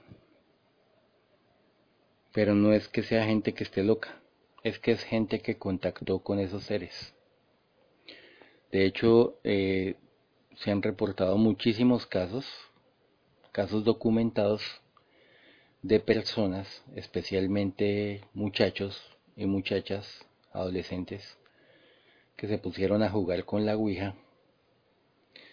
Y la Ouija, por más que, se, que parezca ser algo muy, muy simple, muy inocuo, un tablero con un abecedario y unos números del 0 hasta el 9 y un par de figuras, creo que hay una luna y un sol y un sí y un no. Por más que parezca ser algo muy simple, em, es una herramienta. Es una herramienta para abrir portales interdimensionales. ¿Cómo funciona la herramienta con la energía de la persona? Porque todos tenemos energía física, para lo cual tenemos que comer, o recibir el sol. Y también tenemos energía espiritual. Y al parecer con la energía espiritual es que se logra mm, abrir el portal. Un portal que por supuesto la gente no ve, pero eh, aunque no lo vean, a pesar de que no lo vean, sí lo van a sí, el portal sí se va a abrir. Em, normalmente la gente lo que hace es que ah, invocan o, o juegan con el aparato supuestamente del otro lado o de la otra dimensión hay seres que están deambulando y cuando se abre el portal ellos simplemente pasan a este, a este plano, a este plano dimensional y entonces empiezan a haber fenómenos en el lugar donde se hizo, donde se supuestamente se jugó con la Ouija, que no es ningún juego, y eh, empiezan a haber avistamientos. Normalmente a medida que estos seres se alimentan de la energía de las personas, es decir, cuando les causan tristeza o miedo o ira, ellos se fortalecen más, se alimentan de esto. Hay otros seres que también se alimentan de eso de una manera muy sutil, pero no necesariamente tienen que ser demonios. Están deambulando por ahí e influyen en las personas, es decir, estoy seguro de que muchos de ustedes han hecho cosas que no tenían en mente cosas, digamos que se equivocaron, que reaccionaron mal ante una discusión y actuaron con violencia, o que dijeron algo que no querían decir, o que hicieron algo que no querían hacer. Es decir, discutir con una persona sin razón por cualquier cosa. o que sientan miedo por nada en particular. Es decir, sentir un miedo inexplicable sin que ustedes tengan razón para sentirlo. Cuando normalmente hacen su vida normalmente en cualquier parte, hacen las cosas que siempre hacen y no están sintiendo miedo todo el tiempo. O cuando ustedes también sienten tristeza o, angustia sin razón. Ahí están esos seres influyendo. ¿Hay que tenerles miedo? No. No, pero sí hay que ser conscientes de eso. Y, y no yo creo que este, este es un punto de inflexión en la historia de la humanidad para aprender más acerca de nosotros mismos, para potenciarnos, para ser mejores personas y para empezar a ser conscientes de que somos más poderosos de lo que la gente piensa, de lo que la gente cree o sea, todos. No es que unos sí y otros no, no, me refiero a todos. Todos tienen poder, pero es un poder que ha sido mermado, es un poder que ha sido ocultado. A nosotros nos, nos educan para enseñarnos que somos poderosos, que tenemos habilidades, que somos inteligentes y que somos sabios desde niños, desde bebés, incluso apenas nacemos, pero nos están mermando. La glándula pineal tiene mucho que ver con eso. Se dice que la glándula pineal permite que las personas contacten o conecten con la fuente original. Es decir, es como un como un dispositivo que está dentro del cuerpo, que es un dispositivo físico, pero sirve para contactar con, con, la fuente, con esa, energía primaria de la que todos venimos y a donde todos estamos destinados a regresar. Em, lo que pasa con esa glándula pineal es que la atrofian deliberadamente porque las élites que gobiernan este mundo saben mucho más de lo que ustedes creen. No solo saben de magia y de demonología, es decir, no solo conocen de demonios, de seres interdimensionales, no solo conocen de extraterrestres, y también se han válido de su tecnología para mm, construir o para mejorar este mundo, eh, sino que también eh, saben, saben de la glándula pineal y saben cómo atrofiarla. Eh, los químicos que nos envenenan, los químicos que nos intoxican, no se los sacaron de un sombrero son químicos muy elaborados, eso no es que eso no es que estén simplemente en la tierra, sí, en la tierra pueden haber algunos minerales tóxicos, claro que sí. El uranio, por ejemplo. O, o algo de algo de eso, el, no sé, hay varios hay varios minerales, por ejemplo, los radioactivos que son tóxicos, por supuesto pero hay otros tóxicos que son compuestos y que no se podrían hacer, que no se podrían fabricar si no se tuviera conocimiento avanzado de eso. Eso no es, eso no es, eso no es eh, una gota de agua, H2O.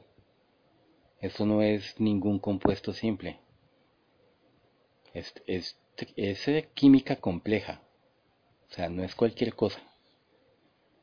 No es algo que se pueda hacer en cualquier laboratorio así porque sí. O de pronto sí, pero hay que, hay que saber qué es lo que se está haciendo. ¿De dónde iban a sacar ese conocimiento?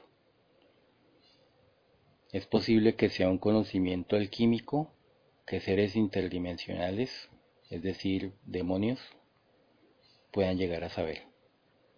O también es posible que sea un conocimiento de extraterrestres, porque extraterrestres no es simplemente tecnología y ya.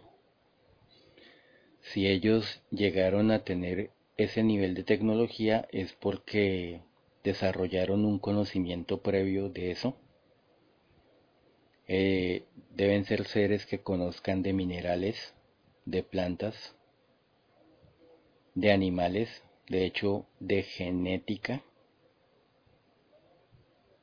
porque la genética es de ellos, es decir, es un desarrollo de ellos. El genoma humano del que están hablando hace ya tal vez dos décadas, que dijeron que habían clonado a, un par de ovejas, creo que una, la oveja Dolly, creo que era. Ellos tienen un conocimiento mucho más avanzado y han hecho mucho más que eso. Eh, pueden estar seguros de que mucha de la gente que se pierde o bien es gente que se usa para que algunos seres se alimenten o bien es gente que se usa para sacrificios humanos, o bien es gente que se usa para experimentación. Y esta es la cuarta opción que no es mucho mejor que las anteriores, que es esclavitud. Se la llevan de esclavos, quién sabe a dónde, se la pueden llevar de esclavos dentro de este mismo mundo o a un mundo subterráneo o se la pueden estar llevando de esclavos a otro planeta. Y hay gente que ha dicho, que ha hablado de esto, gente que tiene carreras profesionales prestigiosas, es decir, abogados, científicos, militares también, que han hablado de esto en Estados Unidos. ¿No me creen? No importa investiguen. Eh, yo creo, yo sé que hay, nombres que les pueden parecer de charlatanes, por eso no les voy a dar nombres. He escuchado nombres y yo mismo no estoy seguro de que todos digan la verdad, pero hay algo de verdad en todo esto. Eso es indiscutible. Por ejemplo, algo que no mostraron en ningún noticiero hace unos años, unos pocos años, y que fue una información de la que se llegó a, filtrar, es, por ejemplo, que en el Golfo de Adén eh, las tropas estadounidenses se tomaron esa zona porque hay un portal interdimensional allí, en el Golfo de Adén. Se dice también que usaron a tropas del ejército para llevar a cabo un ritual para tratar de contactar con un ser interdimensional o para tratar de abrir ese portal. Y no se sabe qué cosa hizo que los militares se volvieran locos. Es decir, empezaron a ser acosados por una fuerza desconocida, por algo que no vieron, pero que definitivamente fue real. A algunos los enfermó, a otros los enloqueció y muchos de ellos terminaron suicidándose, de los que hicieron este ritual. Eso fue una información que se filtró ¿Qué tan cierta? Bueno, no sé, pero ahí está. Si quieren investigar sobre eso, bien puedan. Hay otra información que dice que en Afganistán, en las montañas de Afganistán, han encontrado gigantes. Gigantes que han peleado contra el ejército de Estados Unidos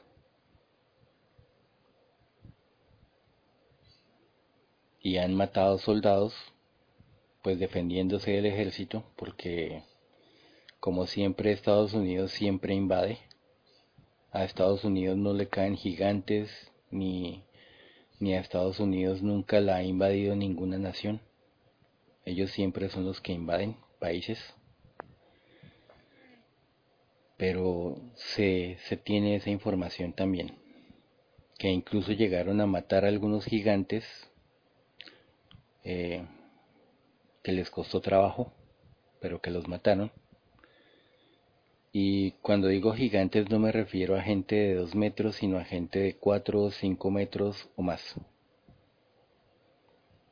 O esa es la información que han llegado a dar.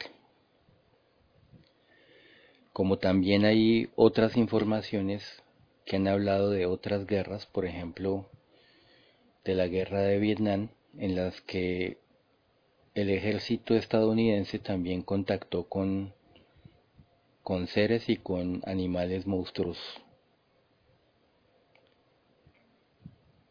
Se habla de serpientes muy grandes y muy grandes es muy grandes, tipo película,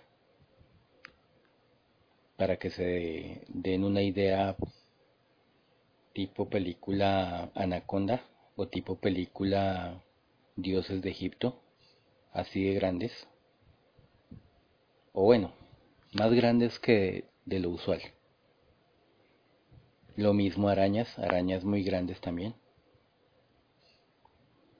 Dicen que arañas del tamaño casi de un auto y que se movían muy rápido. ¿Me consta? No, no me consta. Pero no tiene algo de extraño. La gente cree que es que el mundo el mundo es apenas lo que se nos muestra y que nada se puede salir de ahí. Es decir, que como si estuviéramos haciendo planas que de hecho nos educan así.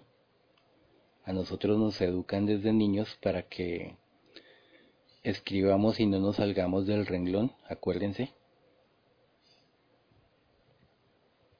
Eh, y eso es una forma de manipulación psicológica desde que somos niños. Puede que sea simple, puede que les parezca una estupidez, pero es así. Es una forma de programarnos mentalmente desde que somos niños para que nos encasillemos, para que no nos salgamos de ciertos parámetros que ellos nos den. Entonces, eso es una programación mental también. ¿Para qué?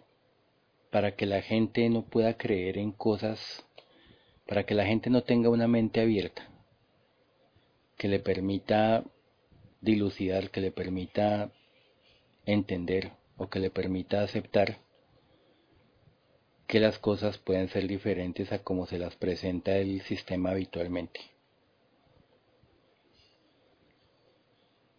Pero bajo ciertas condiciones hay muchas cosas que son posibles. Y sobre todo, aún más cuando hay manipulación tecnológica, manipulación de ADN. Por eso eso que dicen de que no es posible que la vacuna pueda llegar a ser mala, a nosotros ya nos ha enseñado la experiencia que las vacunas pueden ser no solo malas, sino pésimas que pueden ser tóxicas. Y según lo que dicen, eh, que la vacuna puede contener ARN, ácido ribonucleico, que pueda llegar a modificar nuestro ADN y que una vez que se modifique ya no hay algo que hacer al respecto. Claro que es posible, lo hacen todo el tiempo. Han hecho experimentos con la gente. En Estados Unidos, cerca de Nueva York, hay una isla que se llama la isla Plum. Y es un secreto a voces que allá se hacen experimentos. Y el gobierno y esos laboratorios nunca responden. Pero sin embargo se han reportado muchos casos de personas, pues personas desaparecen todos los años, miles de personas en todo el mundo, en cada país. Y se ha llegado a reportar que eh, personas han intentado escapar de esa isla, que fueron atrapadas en algún momento una persona, un, un tal vez un estadounidense afrodescendiente, intentó escapar de la isla y lo, lo, mataron. Y el cadáver tenía, se dice que tenía rasgos muy extraños, que tenía unas manos que eran el doble o el triple de grandes de lo normal, unos dedos puntiagudos como con garras y que el aspecto del rostro del, de la persona también tenía unos rasgos muy extraños, pero era un ser humano. Era un ser humano con el que experimentaron. Así que nosotros no sabemos qué es lo que nos van a inyectar en esa vacuna. Y lo he dicho de muchas formas y lo seguiré diciendo. Que un gobierno diga que necesitamos la vacuna o que es obligatoria, que es mucho peor porque no somos esclavos como para que sea obligatoria si fuera obligatoria, entonces eso implicaría que no hay democracia y que no somos libres. Y yo soy muy libre, yo soy muy soberano, no sé ustedes. Si ustedes creen que son una camada del gobierno y que se tienen que someter a, a vacunarse, pues ahí sí no sé qué puedo hacer por ustedes. Pero para cualquier persona que se considere libre, la vacuna no puede ser obligatoria, y menos cuando no sabemos qué contiene y cuáles van a ser sus efectos.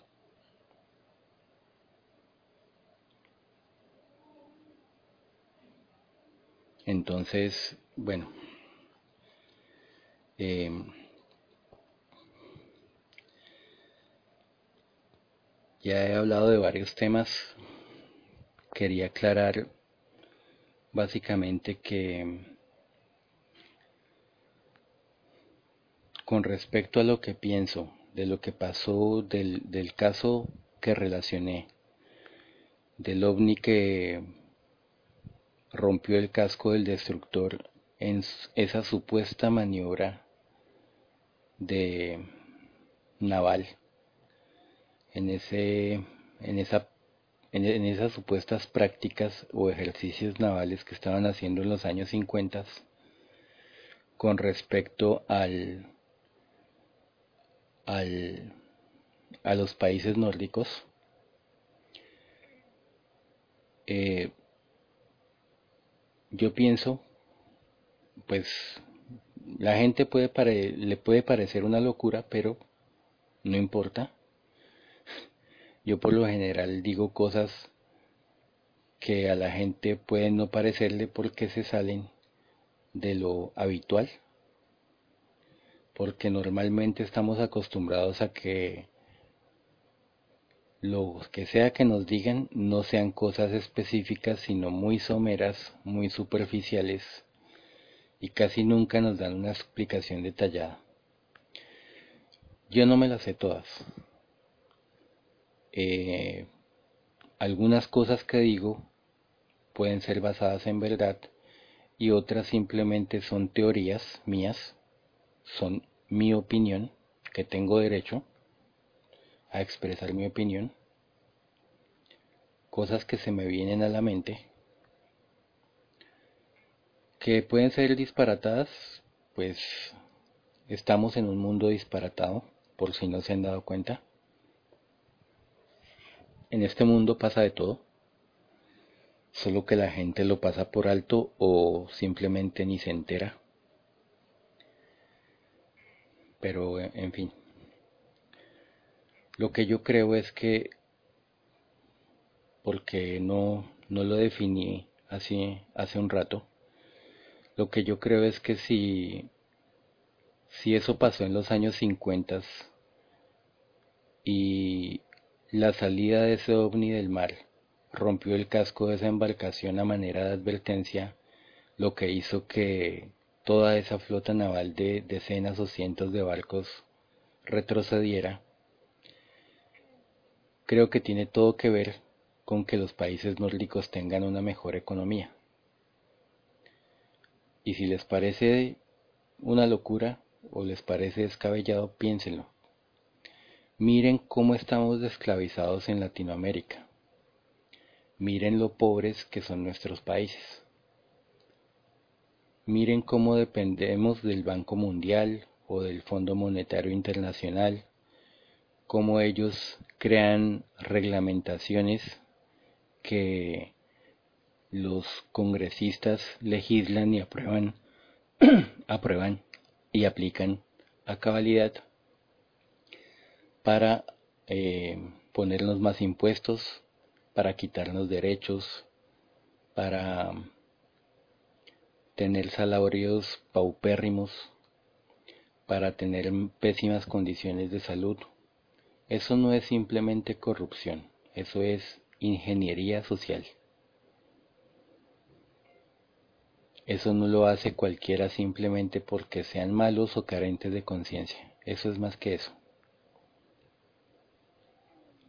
Entonces, eh, creo que el Congreso, creo que los presidentes, creo que los consejos, pues no están, no están eh, exentos de responsabilidad porque se han prestado para esa treta, se han prestado para jodernos a todos, así que son culpables, son responsables, pero el poder de la élite, de lo que sea, sea de este mundo o sea extraterrestre sea de este mundo o sea interdimensional, como sea.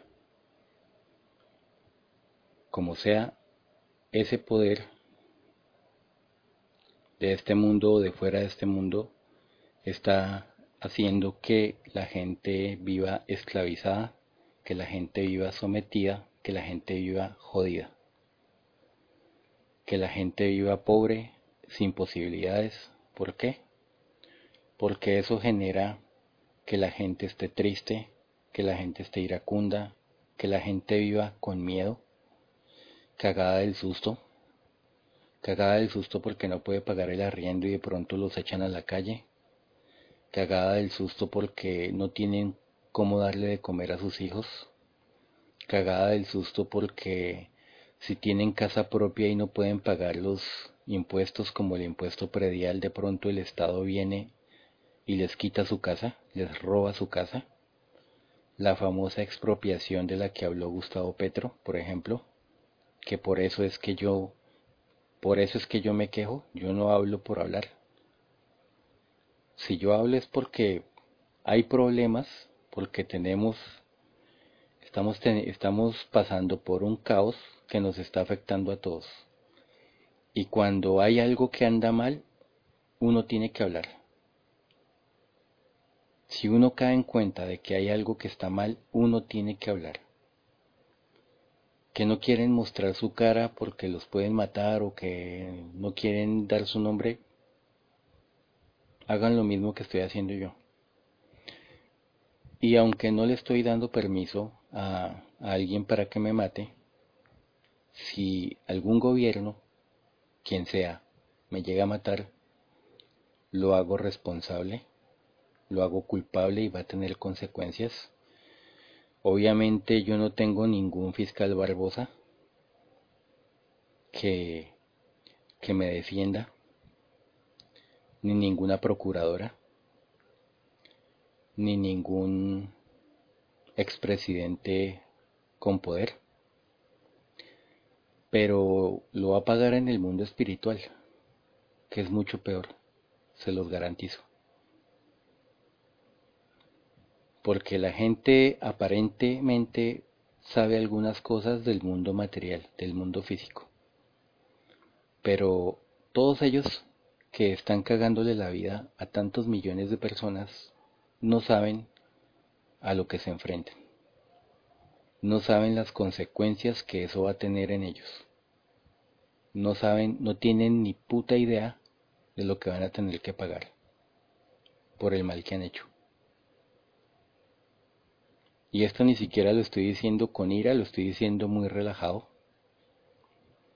Simplemente el universo es equilibrio. Y cuando hay caos, es solamente un estadio, es decir, es solamente temporal. Todo tiene que volver a su normalidad. Es igual que tirar una piedra en un estanque. Va a crear ondas, pero el, agua en algún momento se va a calmar o va a dispersar esas ondas y todo va a volver a la normalidad. Así que aunque parezca que las cosas están muy mal ahora, eh, todo tiene que volver a su curso. Eh, la normalidad no ha sido lo que hemos vivido nosotros, ni nuestros padres, ni nuestros abuelos.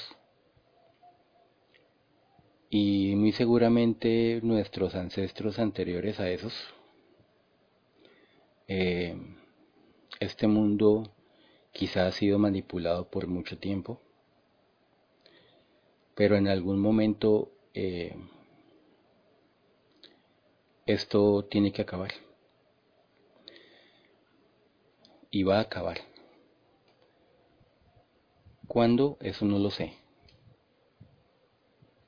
No sé cuándo, no sé cuánto tiempo va a tomar, pero todo esto tiene que acabar. Eh, ¿Será durante nuestras vidas? No lo sé tampoco. Pero para las personas que hacen mal, deberían tener muy en cuenta que no les va a salir gratis. Cada persona que hace un mal es responsable y es culpable por ese mal que hace. Para quien haga cosas buenas, yo creo que no tiene que preocuparse, porque el que hace cosas buenas, ¿qué tiene que temer? Pero quien hace cosas malas va a tener que sufrir lo mismo que ha provocado va a tener que experimentar en carne propia. Y quizá no por una persona, sino por los miles o millones de personas que afectó. ¿Cómo es posible que no tengan conciencia de eso? No lo sé. La verdad, no lo sé. Lo único que sé es que ellos ya eligieron ese camino y que ellos no tienen, o al menos no se ven intenciones de que quieran eh, cambiar de opinión, de que quieran corregir lo que están haciendo mal. En los noticieros siguen mintiendo, los supuestos médicos que están con el Estado, con el gobierno, siguen mintiendo, los políticos siguen mintiendo, siguen creyendo que este país tiene arreglo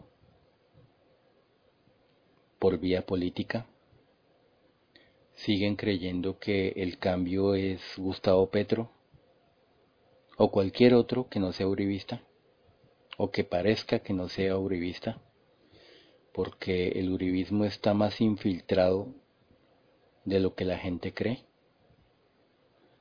Eh, Partido Liberal es Uribismo. Partido Conservador es Uribismo.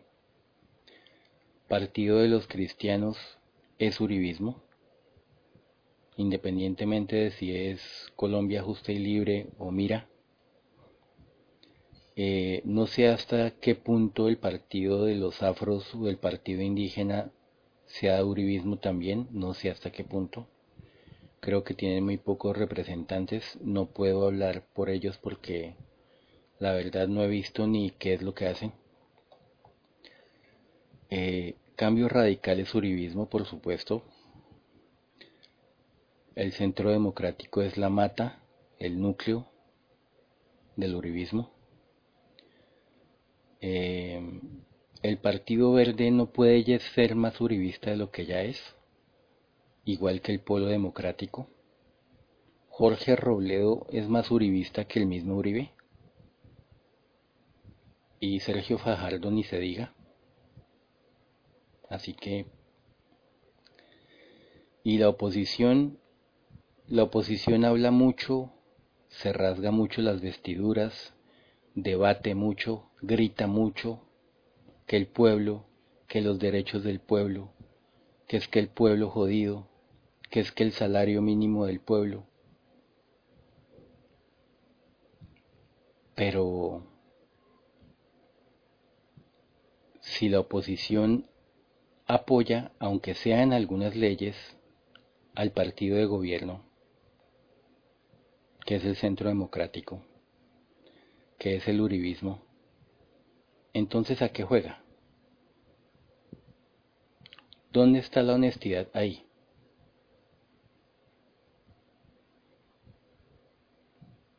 Como ya dije en algún otro audio, ¿por qué se salen? ¿Por qué se salen cuando están votando? ¿No es mejor dejar o sentar un precedente y votar al no? ¿No es mejor votar al no que no votar? ¿No es mejor votar al no que dejar de votar? Por una ley. Y eso cuando cuando se salen o cuando dicen que no están de acuerdo, porque muchas veces están de acuerdo abiertamente con el partido de gobierno y le ayudan a votar al sí por una ley. Una ley que superficialmente nos dicen que nos va a favorecer y va uno a mirar y resulta que no. Como suelen decir ellos, tienen micos. Y los micos es algo en contra del pueblo va uno a mirar y, son leyes que nos acaban de joder a todos. Entonces, todo el Congreso está comprometido con una élite que gobierna para jodernos. Ese es el cambio que nos han ofrecido siempre. Un cambio que se ha quedado en promesas. Un cambio que solo a lo sumo llega a ser para mal, para nuestro mal, un cambio que le jode la vida a todos. Por eso mi insistencia en que dejen de votar, que dejen de votar por los mismos abusos, que dejen de votar por la misma corrupción de siempre que es que hay caras nuevas, que es que hay gente joven, sí, claro. Juanita Gobertus no es joven, no es una nueva cara de la política. Catherine Miranda, como ya dije antes, Intia Sprilla o David Racero. Y se me escapan los demás. Del Centro Democrático también hay, no crean que es que solo le he hecho vainas a la oposición, no en el Partido Liberal, en el Partido Conservador, en el Partido eh, Cambio Radical, el Partido de la U. Roy Barreras y Armando Benedetti son un par de falsos. Estando en el partido de la U, ¿no apoyaron a Álvaro Uribe Vélez en su gobierno? ¿Ustedes de verdad creen en esos caballos de Troya? todo es falsedad, todos ellos están juntos en contra del pueblo. Todo eso es un teatro. Ellos simplemente se están esmerando, se están esforzando en mantener su obra de teatro, para que la gente les crea y cometa el error de votar por los mismos y de votar por la misma mierda, por un supuesto cambio que siempre se va a quedar esperando un supuesto cambio que nunca vamos a tener, porque así están diseñadas las cosas en este mundo. ¿Por qué hablé del asunto de, y, vuelvo al punto, el asunto del Mar del Norte, el asunto de los países nórdicos, porque pasó ese acontecimiento, Estados Unidos se retiró y qué casualidad, los países nórdicos están bien económicamente, están bien socialmente, los países nórdicos no viven en un mierdero como el que vive Latinoamérica, un mierdero de deudas, un mierdero de pobreza, un mierdero de miseria, un mierdero de falta de oportunidades, un mierdero de tóxicos por doquier en vacunas, medicamentos, alimentos. ¿Por qué insisto tanto también con la alimentación? Pues por eso, porque la alimentación, los medicamentos, las vacunas atontan a la gente, merman cerebralmente a la gente y físicamente en general todos esos cánceres, diabetes, todo eso tiene que ver con eso. El asma, todo eso. El autismo. Por el mercurio y el aluminio de las vacunas y quién sabe qué otras porquerías más que le meten a eso. El polisorbato 80 del que ya hablé también. Y quién sabe cuántas cosas más. Hay científicos que han sido entrevistados que han tenido que ver con las vacunas y han confesado que sí tienen tejido de fetos humanos, que sí tienen proteína de huevo, por ejemplo, que es perjudicial para la salud. Comprobado, comprobadísimo. Entonces no estoy hablando por joder, no estoy hablando por hablar. Yo podría estar hablando de música, yo podría estar hablando de, qué sé yo, alguna película. Podría estar hablando mierda de cualquier, de cualquier cosa. No tendría por qué estar hablando de todo esto si no fuera importante.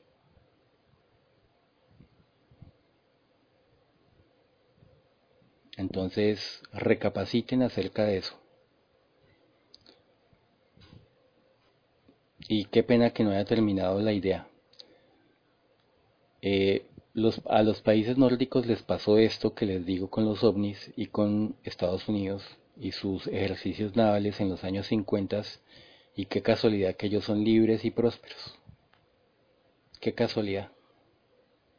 Qué casualidad que ellos sí tienen una economía y una educación más o menos buena. Puede que no les enseñen todo lo que tienen que enseñar, todo lo que podrían aprender, o quién sabe, de pronto ellos son más educados de lo que la gente cree y les están enseñando todo tipo de cosas, pero lo ocultan porque se supone que si la, el mundo tiene una educación en general, pues de pronto no pueden divulgar ciertas cosas que pondrían en evidencia que ellos están en una educación muy superior a la del resto del mundo. Aunque eh, así igual en apariencia lo están. Por ahí hay un documental de Michael Moore, ese un documental que se llama ¿Qué invadimos ahora? En el que Michael Moore, el cineasta Michael Moore, recorre varios países y entre ellos recorre, eh, llega a Finlandia y analiza su sistema educativo para que lo busquen y lo vean. El sistema educativo de Finlandia. Y no es el único sistema educativo que han alabado, también el de Suecia, el de Noruega, el de Islandia, los países nórdicos. Entonces, qué casualidad que pasa esto, no digo que necesariamente tenga que ser así, es una teoría mía que puede, es válida, es válida. Para mí es válida y para algunos, no necesariamente para todos, para algunos podría ser válida o podría no ser. Yo no estoy diciendo que, que las cosas sean así tal como las estoy diciendo, pero podría ser. Y la evidencia es que eh, en, esta, en, en esos países nórdicos la presencia de Estados Unidos es nula o mínima. Creo que nula. Ellos no se dejaron meter goles del, del sistema internacional que gobierna el mundo. y son países ricos, son países prósperos. Y son países que no tienen ni mierda que ver con política, ni de derecha ni de izquierda, ni guerrilla ni paramilitares, ni banqueros abusivos. Y están bien.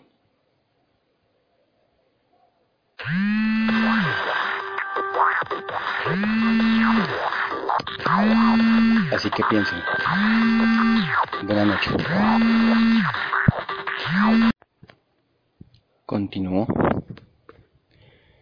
Em, esto que acabo de decir es una deducción mía, basada en estos dos documentales que vi.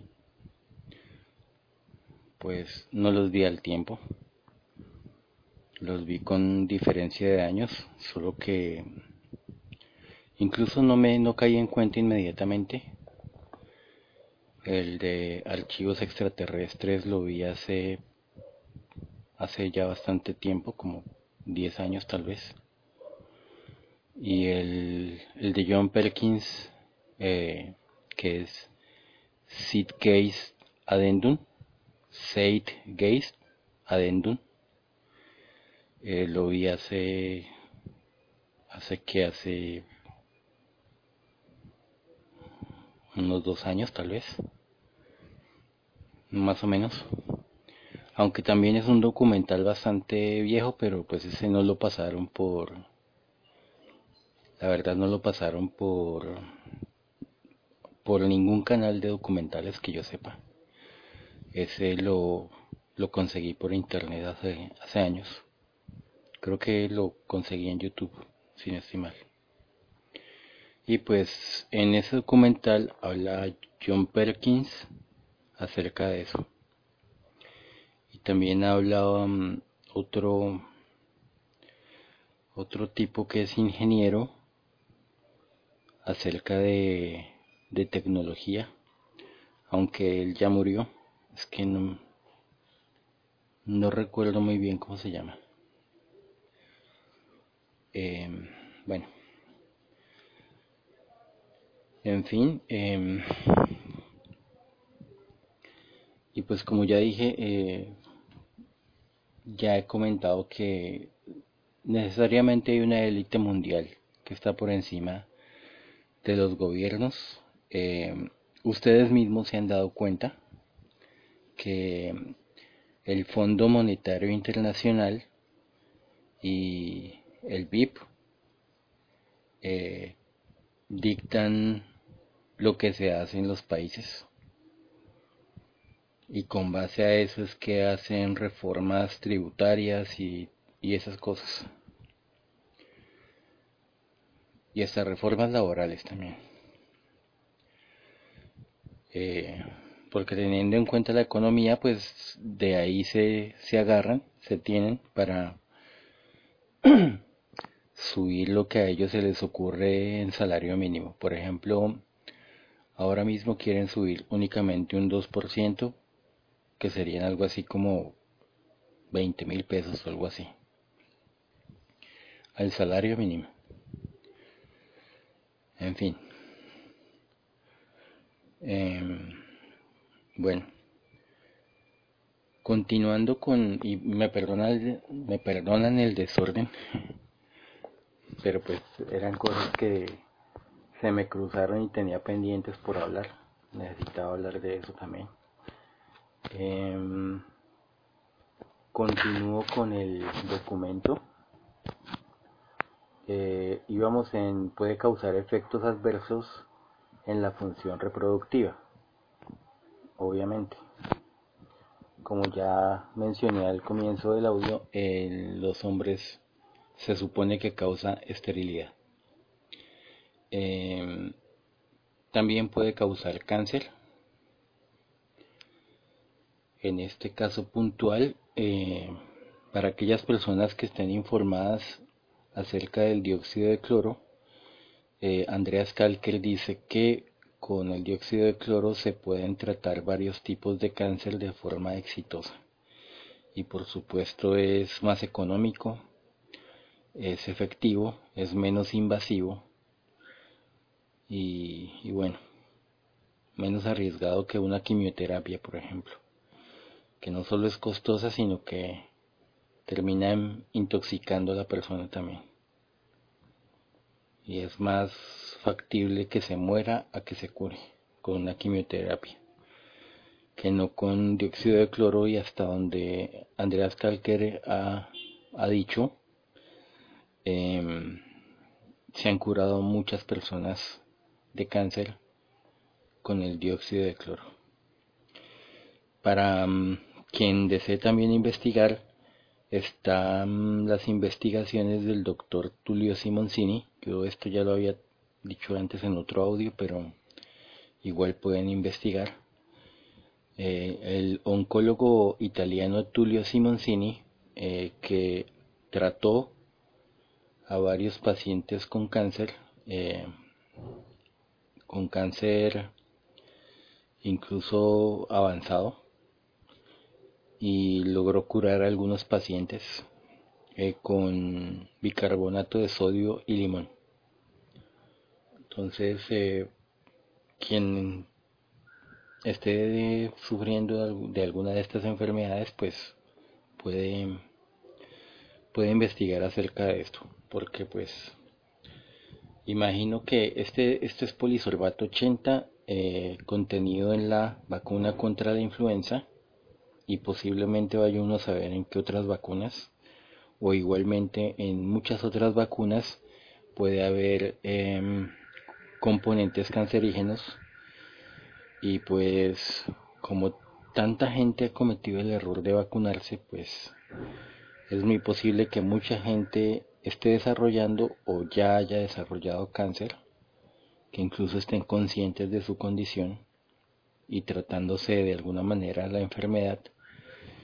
Así que, pues para aquellas personas que ya se hayan vacunado y que crean estar presentando síntomas de cáncer, o ya tengan la certeza de que tienen cáncer, pues pueden optar por estos por estos eh, remedios alternativos. Pueden investigar, pueden buscar testimonios y pues eh, averiguar cómo consumirlo adecuadamente. si ustedes lo consumen adecuadamente, eh, no tiene por qué hacerles daño. Como ya dije también en algún otro audio, acerca del dióxido de cloro, pues no me voy a extender en este momento en, razón a eso. Si ustedes desean pueden también buscar algún video de Andreas Kalker por YouTube y él no solo indica cómo prepararlo el dióxido de cloro gota a gota, uniendo el clorito de sodio y el ácido cítrico o o, algún otro ácido, el ácido clorhídrico creo que es al 4%, al 4%, nada de al 40 ni al 400, no, nada de eso, al 4%. Em, averigüen, asesórense muy bien. Si hacen las cosas bien no tienen por qué tener ningún percance. Eh, las cosas igual no se pueden hacer a la ligera, tienen que saber qué es lo que están haciendo y cómo se lo toman en dosis muy bajas, en solo goticas, unas pocas gotas con, con un trago de agua, de agua hervida fría y filtrada, ojalá, y ya. Y con que consuman una vez al día o máximo dos veces al día, mañana y tarde, es suficiente. Sin embargo, hay varios protocolos. Por ahí también está el libro Salud Prohibida de Andreas Kalker. También lo recomiendo. Eh, este libro tiene mm, varios protocolos. Protocolos para tratar varias enfermedades, es decir, de acuerdo a la cantidad de gotas. O lo mismo la, la concentración que se use de dióxido de cloro.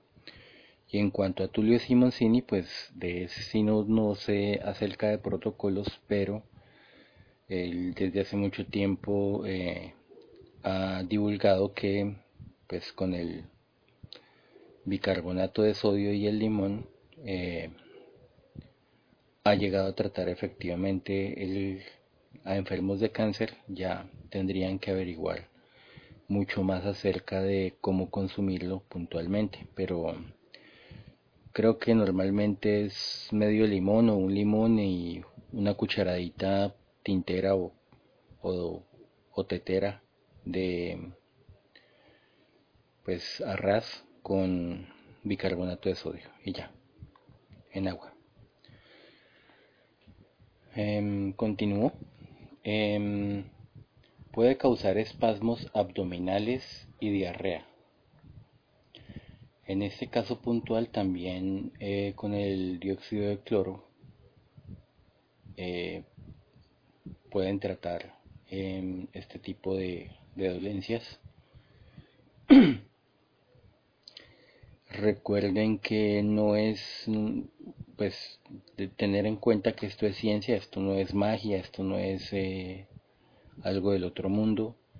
Básicamente lo que explica Andreas Kalker es que el dióxido de cloro lo que hace es oxigenar la sangre, oxigenar las células, em, digamos que eliminar patógenos, virus, parásitos y bacterias.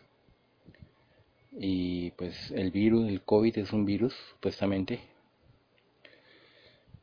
Y em, además de eso, darle suficiente oxigenación a la sangre y darle digamos que un, un empujón, un, digamos que energía a las mitocondrias que son las que intervienen en el mejoramiento de la salud a nivel celular. Así que básicamente esto es lo que esto es lo que pasa con el dióxido de cloro. Eh, quien desee averiguar más información, bien pueda buscar por internet por YouTube o artículos también. Tengo entendido que Andreas Kalker tiene una página de él en la que tiene bastantes documentación, bastantes documentos acerca de este tema. Y pues en varios idiomas. Los consiguen en español también. Em, ¿Qué más es? Eh, dos puntos más. Puede causar alteraciones cardíacas, cambios en el comportamiento alterado, es decir, tiempo de sueño y la pérdida de peso. Todos estos son síntomas de eh, que se presentan después de, ser vacunado con el polisorbato 80 en las vacunas contra la influenza o contra alguna otra vacuna que les puedan inyectar en la que pueda estar presente este tóxico. Em, bueno, alteraciones cardíacas. Igual, pues yo no, no estoy muy enterado, a, ese nivel no estoy muy enterado, pues dice Andreas Kalkel que igual se ha llegado a, mm, a tratar enfermedades cardíacas también, pero pues no podría asegurar algo respecto a esto porque hasta donde tengo entendido una enfermedad cardíaca eh, pues podría ser diferente en cuanto a que un corazón que ha sufrido un infarto o varios infartos pues es un corazón que ya digamos que es débil o se hace más débil y que puede colapsar o puede digamos que reventar en cualquier momento entonces no sé hasta qué punto el dióxido de cloro pueda ser efectivo, pero igual pueden averiguar respecto a, esto. Porque hasta allá si no, pues no me, no me he informado muy, muy bien al respecto en cuanto a en cuanto a que trata alteraciones cardíacas. En cuanto a la alteración en el tiempo del sueño, pues eh, la gente que lo ha usado ha reportado que duerme mucho mejor. Incluso gente que sufre insomnio o gente que por tener alguna enfermedad habitual que interrumpa su sueño, por ejemplo el asma, eh, en la que pues por dificultarse la respiración dificulta mucho eh, dificulta en gran medida la posibilidad de, conciliar el sueño em, y pues pérdida de peso em, imagino que si el dióxido de cloro contribuye a, sanar a las personas imagino que que naturalmente se debe equilibrar el peso. Pero pues, eh, como ya dije, eh, ustedes pueden averiguar mucho mejor ese asunto con los artículos que pueda tener Andreas Kalker en su página o en cualquier otra parte. No es obligación que consulten necesariamente esa página. Pueden consultar alguna otra página. Obviamente hay medicina oficial que está en contra de todo esto, porque pues si el dióxido de cloro es efectivo para curar varias enfermedades, y lo es, lo es porque yo lo he usado y, y me he curado de varias condiciones, de varias enfermedades. Em, pues es obvio que no conviene que esto se sepa, no conviene que esto se use porque el negocio de la medicina y el negocio de las farmacéuticas es la enfermedad. Aunque igual la medicina no tendría por qué prestarse a esto porque siempre se van a necesitar médicos de todas formas. Siempre van a haber ciertas condiciones médicas que requieran que una persona se haga ver de un médico. Así que no creo que la medicina se, beneficiaría más y se ayudaría mucho mejor con el dióxido de cloro que con las farmacéuticas o las farmacéuticas pues. Porque igual las farmacéuticas listo les llevan clientes se enferman a la gente pero la gente muere y y pues el negocio de la medicina no no puede ni debe ser la muerte el negocio de la, la profesión de la medicina, la razón de ser debe ser salvaguardar la vida. bueno, em, por último, em, puede dañar el útero y conducir a infertilidad en ratas. Y repito, puede dañar el útero y conducir a infertilidad en ratas. Em, no sé hasta qué punto si aquí dice que pueden inducir a infertilidad en ratas. No sé hasta qué punto pueda llegar a, a pueda llegar a causar infertilidad en mujeres también. Pero pues ya en este caso deberán deberán informarse mejor acerca de eso. Em, bueno, la fuente, la fuente aquí dice https www.arsenalterapéutico.com año 2016 eh, creo que es 16 de febrero del año 2016 polisorbato 80 un ingrediente riesgoso en las vacunas, por si lo quieren investigar. Bueno, y pues de momento, de momento eso ha sido, eso ha sido todo. La verdad cuando empecé a hablar de, de, de esto del polisorbato 80 que hace rato pues lo lo he mencionado a cada rato en, algunos audios, pero no había no había investigado mucho más acerca de esto. Y pues encontré este, este pequeño artículo y quise quise venir a pues quise comentarlo y compartirlo con ustedes para que ustedes se informen. Eh, igual ustedes pueden buscar por sí mismos ya sea por esta fuente que les, que les acabo de dar o por cualquier otra fuente o fuentes para que pues se informen mejor y se informen lo que más pueda, pues entre más informados estén, mucho mejor. Más y mejor, claro está, porque hay mucha desinformación. La medicina oficial, eh, los medios oficiales de noticias desinforman todo el tiempo. Para ellos la vacuna es lo máximo.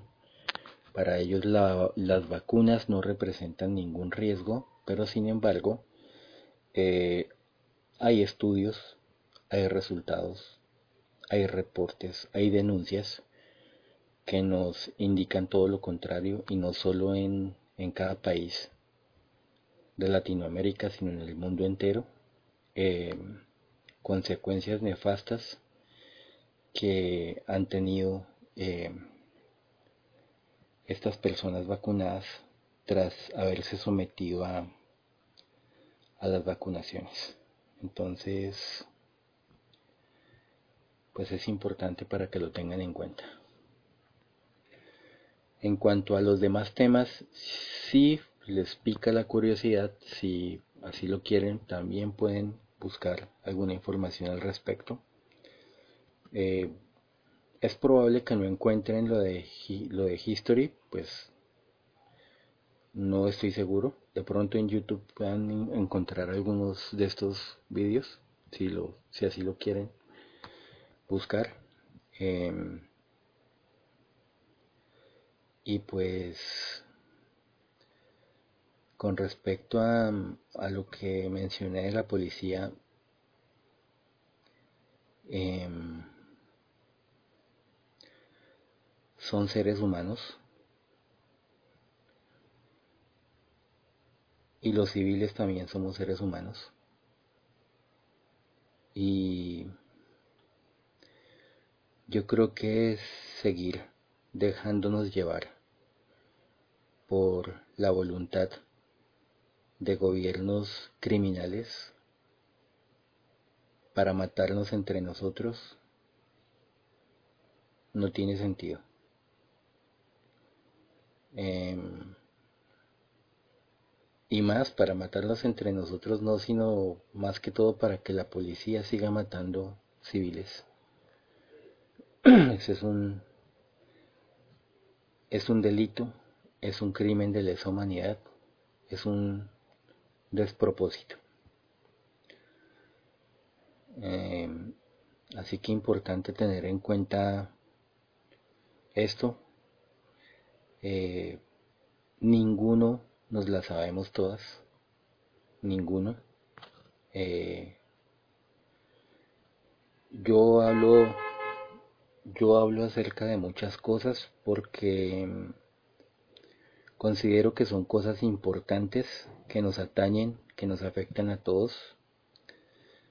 No es que yo me las sepa todas, sino que pues eh, tengo la inquietud, tengo la, he tenido la voluntad de informarme, de averiguar acerca de estos temas al respecto y pues también tengo la, pues he tomado la decisión de opinar, de dar mi opinión, de si sirve de alguna manera de informar,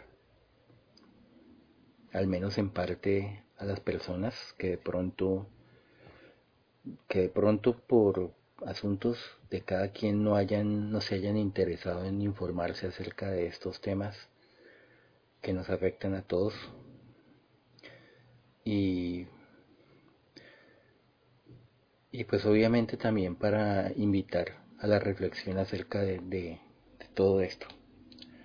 Porque mm, lo cierto es que debemos tomar conciencia de nosotros mismos, empezar a tomar las decisiones correctas, eh, actuar sabiamente y no a la ligera y dejar de estar dejándonos llevar por esta clase política que que pretende seguir dominándonos, que pretende seguir diciéndonos por dónde, o sea, qué camino tomar o qué hacer. Y ya es hora de, de tomar nuestras propias decisiones. No para hacer una nación aún más separada de lo que ya estamos, sino todo lo contrario, para hacer una nación más unida, para hacer una nación más fuerte, para mm, empezar a colaborar entre nosotros para para ayudarnos para empezar a hacer que prospere el país. Yo sé que no es fácil, no es fácil. Digamos que sería fácil si si todos estuviéramos en mejores condiciones, pero eh, ese debe ser nuestro norte. En este momento tenemos una situación de dificultad pero eh, ese debe ser nuestro norte, ayudarnos, unirnos y, y mirar por qué este país prospere. Como ya lo he dicho, no lo vamos a lograr nunca, nunca jamás con políticas, con, eh, pues con política, votando por más políticos, eso nunca lo vamos a lograr así. Y e impuestos, obviamente también debemos dejar de pagar impuestos voluntariamente. Hay impuestos que no podemos evitar, que son los que vienen grabados en el IVA, con el IVA. Em, y pues por derecha lo que necesitamos comprar, cualquier cosa que necesitemos comprar ya, ya viene grabado con el impuesto. Pero otros impuestos que normalmente pagamos por voluntad propia, dejemos, dejemos de votar, dejemos de pagar esos impuestos. Eh, en primer lugar, porque la situación está para eso. Y en segundo lugar, porque increíble, quizá sea un mensaje que aunque se ha cantado muchísimas veces, quizá millones de veces en toda Latinoamérica. Eh, quizá con un halo de rebeldía se ha llegado a cantar esa canción, pero nadie ha meditado lo suficiente acerca de del, del sentido de esa canción. La canción esa de Molotov, esa de Give Me the Power ese, ese, ese pedazo que, que dice que si le das más poder al poder, más duro te van a venir a joder. Y que no habla de otra cosa sino de del poder que le da el pueblo a la clase política, para que la clase política lo siga oprimiendo. No importa si es asunto de ellos o si es una orden que viene de arriba de una élite que está por encima de los políticos, no importa. Los políticos son responsables porque ellos podrían abstenerse de involucrarse en eso. Yo sé que para ellos es un muy buen negocio meterse a la política. Ya lo dije con, con el asunto de los youtubers que quieren aspirar a la política. Eh, y ya lo mencioné, ya fui, digamos que fui franco, fui sincero cuando dije que eh, si estos youtubers y si los senadores que están actualmente en el Congreso y, e igualmente los, los concejales e igualmente ministros y alcaldes y gobernadores y hasta el presidente si todos ellos se ganaran un salario mínimo por horas, les aseguro que ellos nunca se postularían a, a un cargo público, se los aseguro. No se molestarían, porque ellos son lo que ustedes quieran menos altruistas. Así que ese, ese altruismo repentino, o incluso si, si han estado hablando de política y si, si han estado como dicen los mismos políticos rasgándose las vestiduras por supuestamente por defender al pueblo, eh, incluso si lo han hecho desde hace años, siempre ha sido por el dinero que se ganan o que devengan porque no se lo ganan. Entonces, eh, pues es esto, reiterar mi invitación a, a que la gente deje de pagar impuestos, a que la gente deje de votar, a que la gente deje de apoyar a, a esta gente que, que para las próximas elecciones los más recientes llevarán cuatro años de estar allá y realmente no se ve que hayan hecho algo algo realmente por el pueblo. Sí, han hecho debates, pero como ya dije en otra ocasión, esos debates, con esos debates no se saca nada. Con esos debates eh, la situación del país no, no mejora en lo absoluto estamos en las mismas, eh, o mejor dicho, estamos mucho peor. Y no ha sido solamente por la pandemia esta, que detuvieron las economías, cosa que habrían podido evitar perfectamente porque si el presidente de Suecia se negó a cerrar la economía de su país, se negó a confinar a la gente, a distanciar a la gente y a obligarlos a usar tapabocas, cualquier otro presidente se habría podido negar. Y eso que Suecia está hecho mierda y que Suecia está arruinado y que Suecia hay cantidad de infectados y cantidad de muertos más que en otros países, eso es mierda. Al contrario, el índice de muertos de Suecia ha sido muy escaso, si no es que el más bajo del mundo. Así que eso es, eso es mentira. Pero sin embargo, en estos países de Latinoamérica donde se ha estado usando el tapabocas, donde se detuvieron las economías para confinar a la gente y para distanciar a la gente, aquí se ha muerto mucha gente. Y no necesariamente del virus no sabemos de qué han muerto, pero pudieron haber muerto de cualquier otra patología si no es que fueron asesinados en los mismos hospitales y clínicas. Y sí me atrevo a decir eso. Y sí me atrevo a decir eso porque desde comienzos de la pandemia, desde el mes de marzo, eh, en Europa se supo, en Italia, que eh, la, los trombos, la trombosis o eso, la, esto, lo, los pulmones colapsados los causaban los ventiladores, porque hicieron las autopsias en contra de la OMS y determinaron que los pulmones colapsaban por los ventiladores, y aún así siguieron pidiendo ventiladores por todas partes, en muchos países. Otro asunto es el del asunto del dióxido de cloro. En Bolivia ya se aprobó su, su uso, ya se aprobó su comercialización libremente para que la gente trate sus dolencias, incluyendo la del COVID, con dióxido de cloro. Y en los demás países no se ha hecho.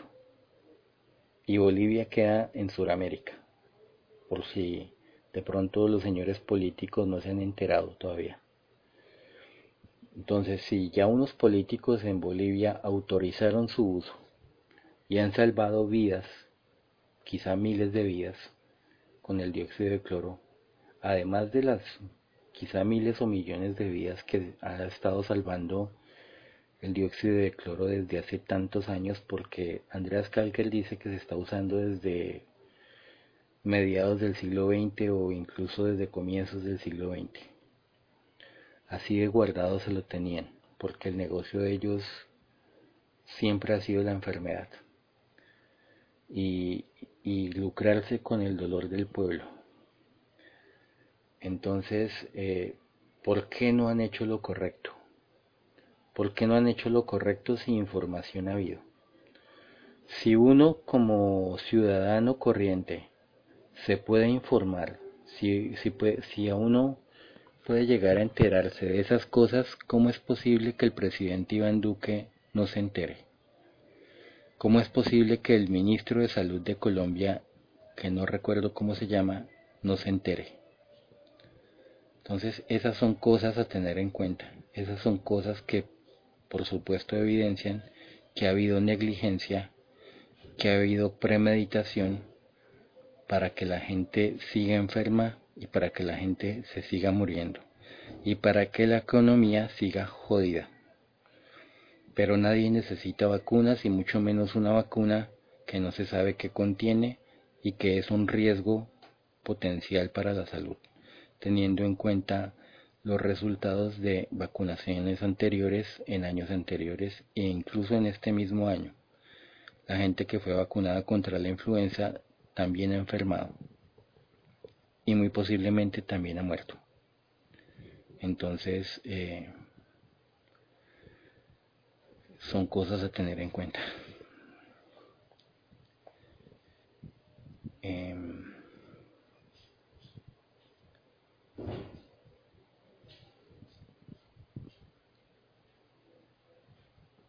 ¿Qué otra cosa?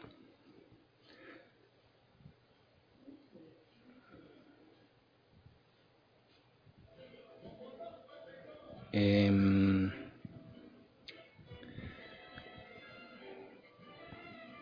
ya por aquí me pusieron música. Eh, creo que ya es es todo lo que quería tratar. Espero que, que se sigan informando.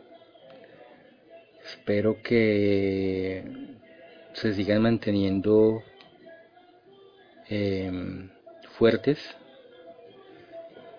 que levanten el ánimo. Yo sé que en muchos casos no es fácil. Hay gente que ha perdido seres queridos. Hay gente que ha pasado muchas dificultades económicas. Pero, pues, eh, aunque quizá todo el mundo no tenga o no se sienta con la fortaleza Em, todos hemos pasado por momentos difíciles y está en nosotros em, sacar fuerzas de donde sea para continuar, para intentar seguir, para os y políticos.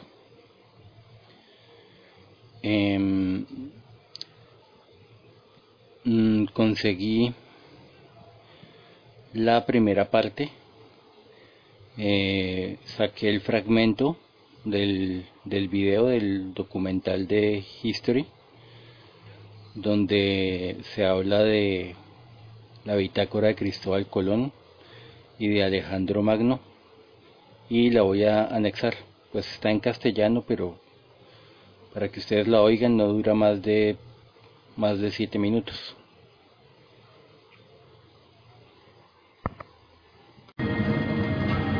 Uno de los primeros casos se remonta al día antes del descubrimiento de América, en 1492, antes de que América fuera América, y ocurrió en la Santa María.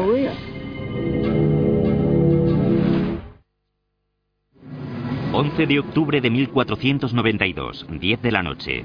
Era una noche tranquila y despejada. Cristóbal Colón y su tripulación se deslizaban lentamente sobre una de las fosas oceánicas más profundas del Atlántico, en medio del Triángulo de las Bermudas. Bajo ellos se extendían seis kilómetros de agua.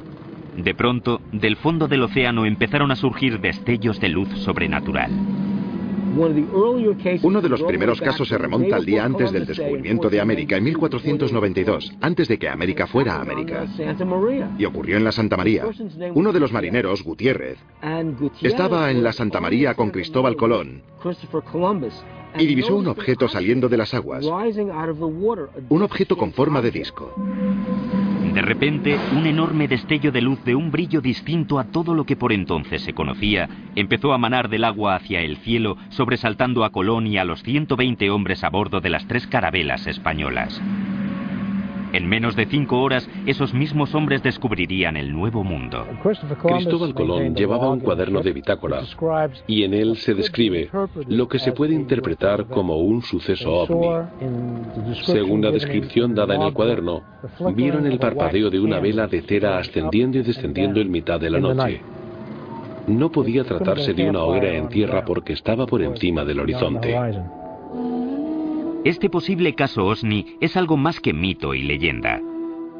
Por primera vez los textos originales del cuaderno de bitácora de Colón se han puesto a disposición de las cámaras de televisión gracias a los archivistas de la Universidad de Fordham, custodios de un curioso ejemplar escrito a mano del diario.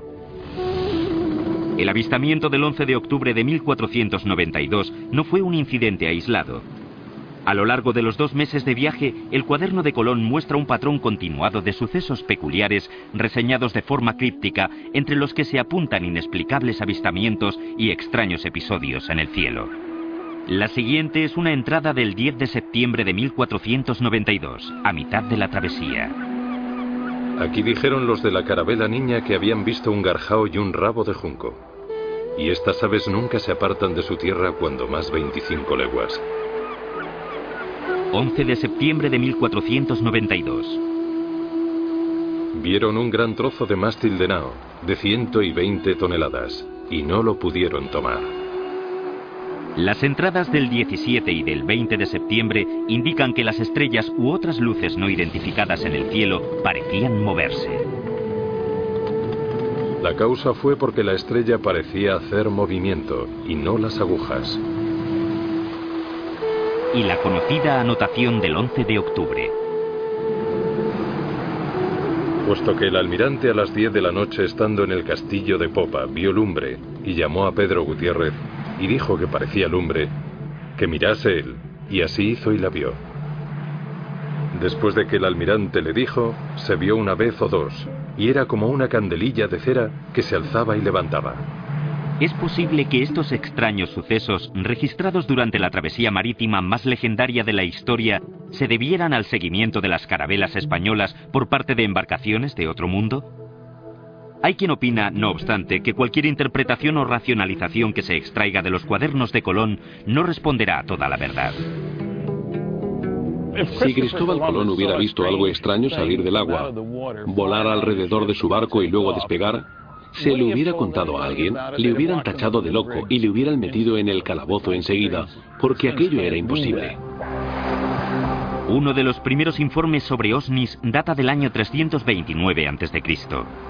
Tras presenciar lo que describió como escudos refulgentes emergiendo del río Yajartes en la India, Alejandro Magno quedó tan convencido de que eran navíos de otro mundo que dedicó sus seis últimos años de vida a la búsqueda de estos objetos. Para ello se sirvió de una campana de inmersión, supuestamente el primer submarino del mundo. Sin embargo, existe la creencia de que las aventuras subacuáticas de Alejandro tenían un objetivo más ambicioso, encontrar y conquistar el único reino que se le había resistido, Atlantis.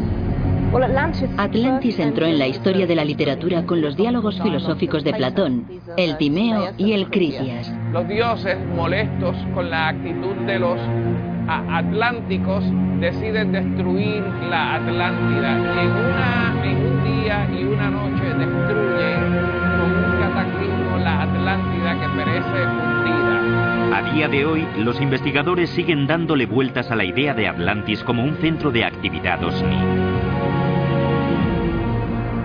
Sin duda la leyenda de Atlantis se basa en conocimientos, probablemente perdidos hoy en día, sobre una civilización submarina secreta.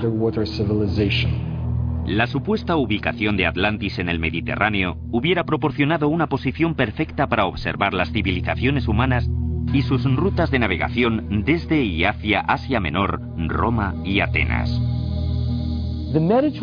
El Mediterráneo fue la cuna de las antiguas civilizaciones. Los comerciantes fenicios surcaban continuamente sus aguas para unir el Oriente Medio y Grecia. Si hubiera existido una cultura formada por extraterrestres o por los habitantes originales de este planeta que quisiera inculcarle sus mitos a la humanidad, el Mediterráneo era el lugar idóneo para instalar su base submarina.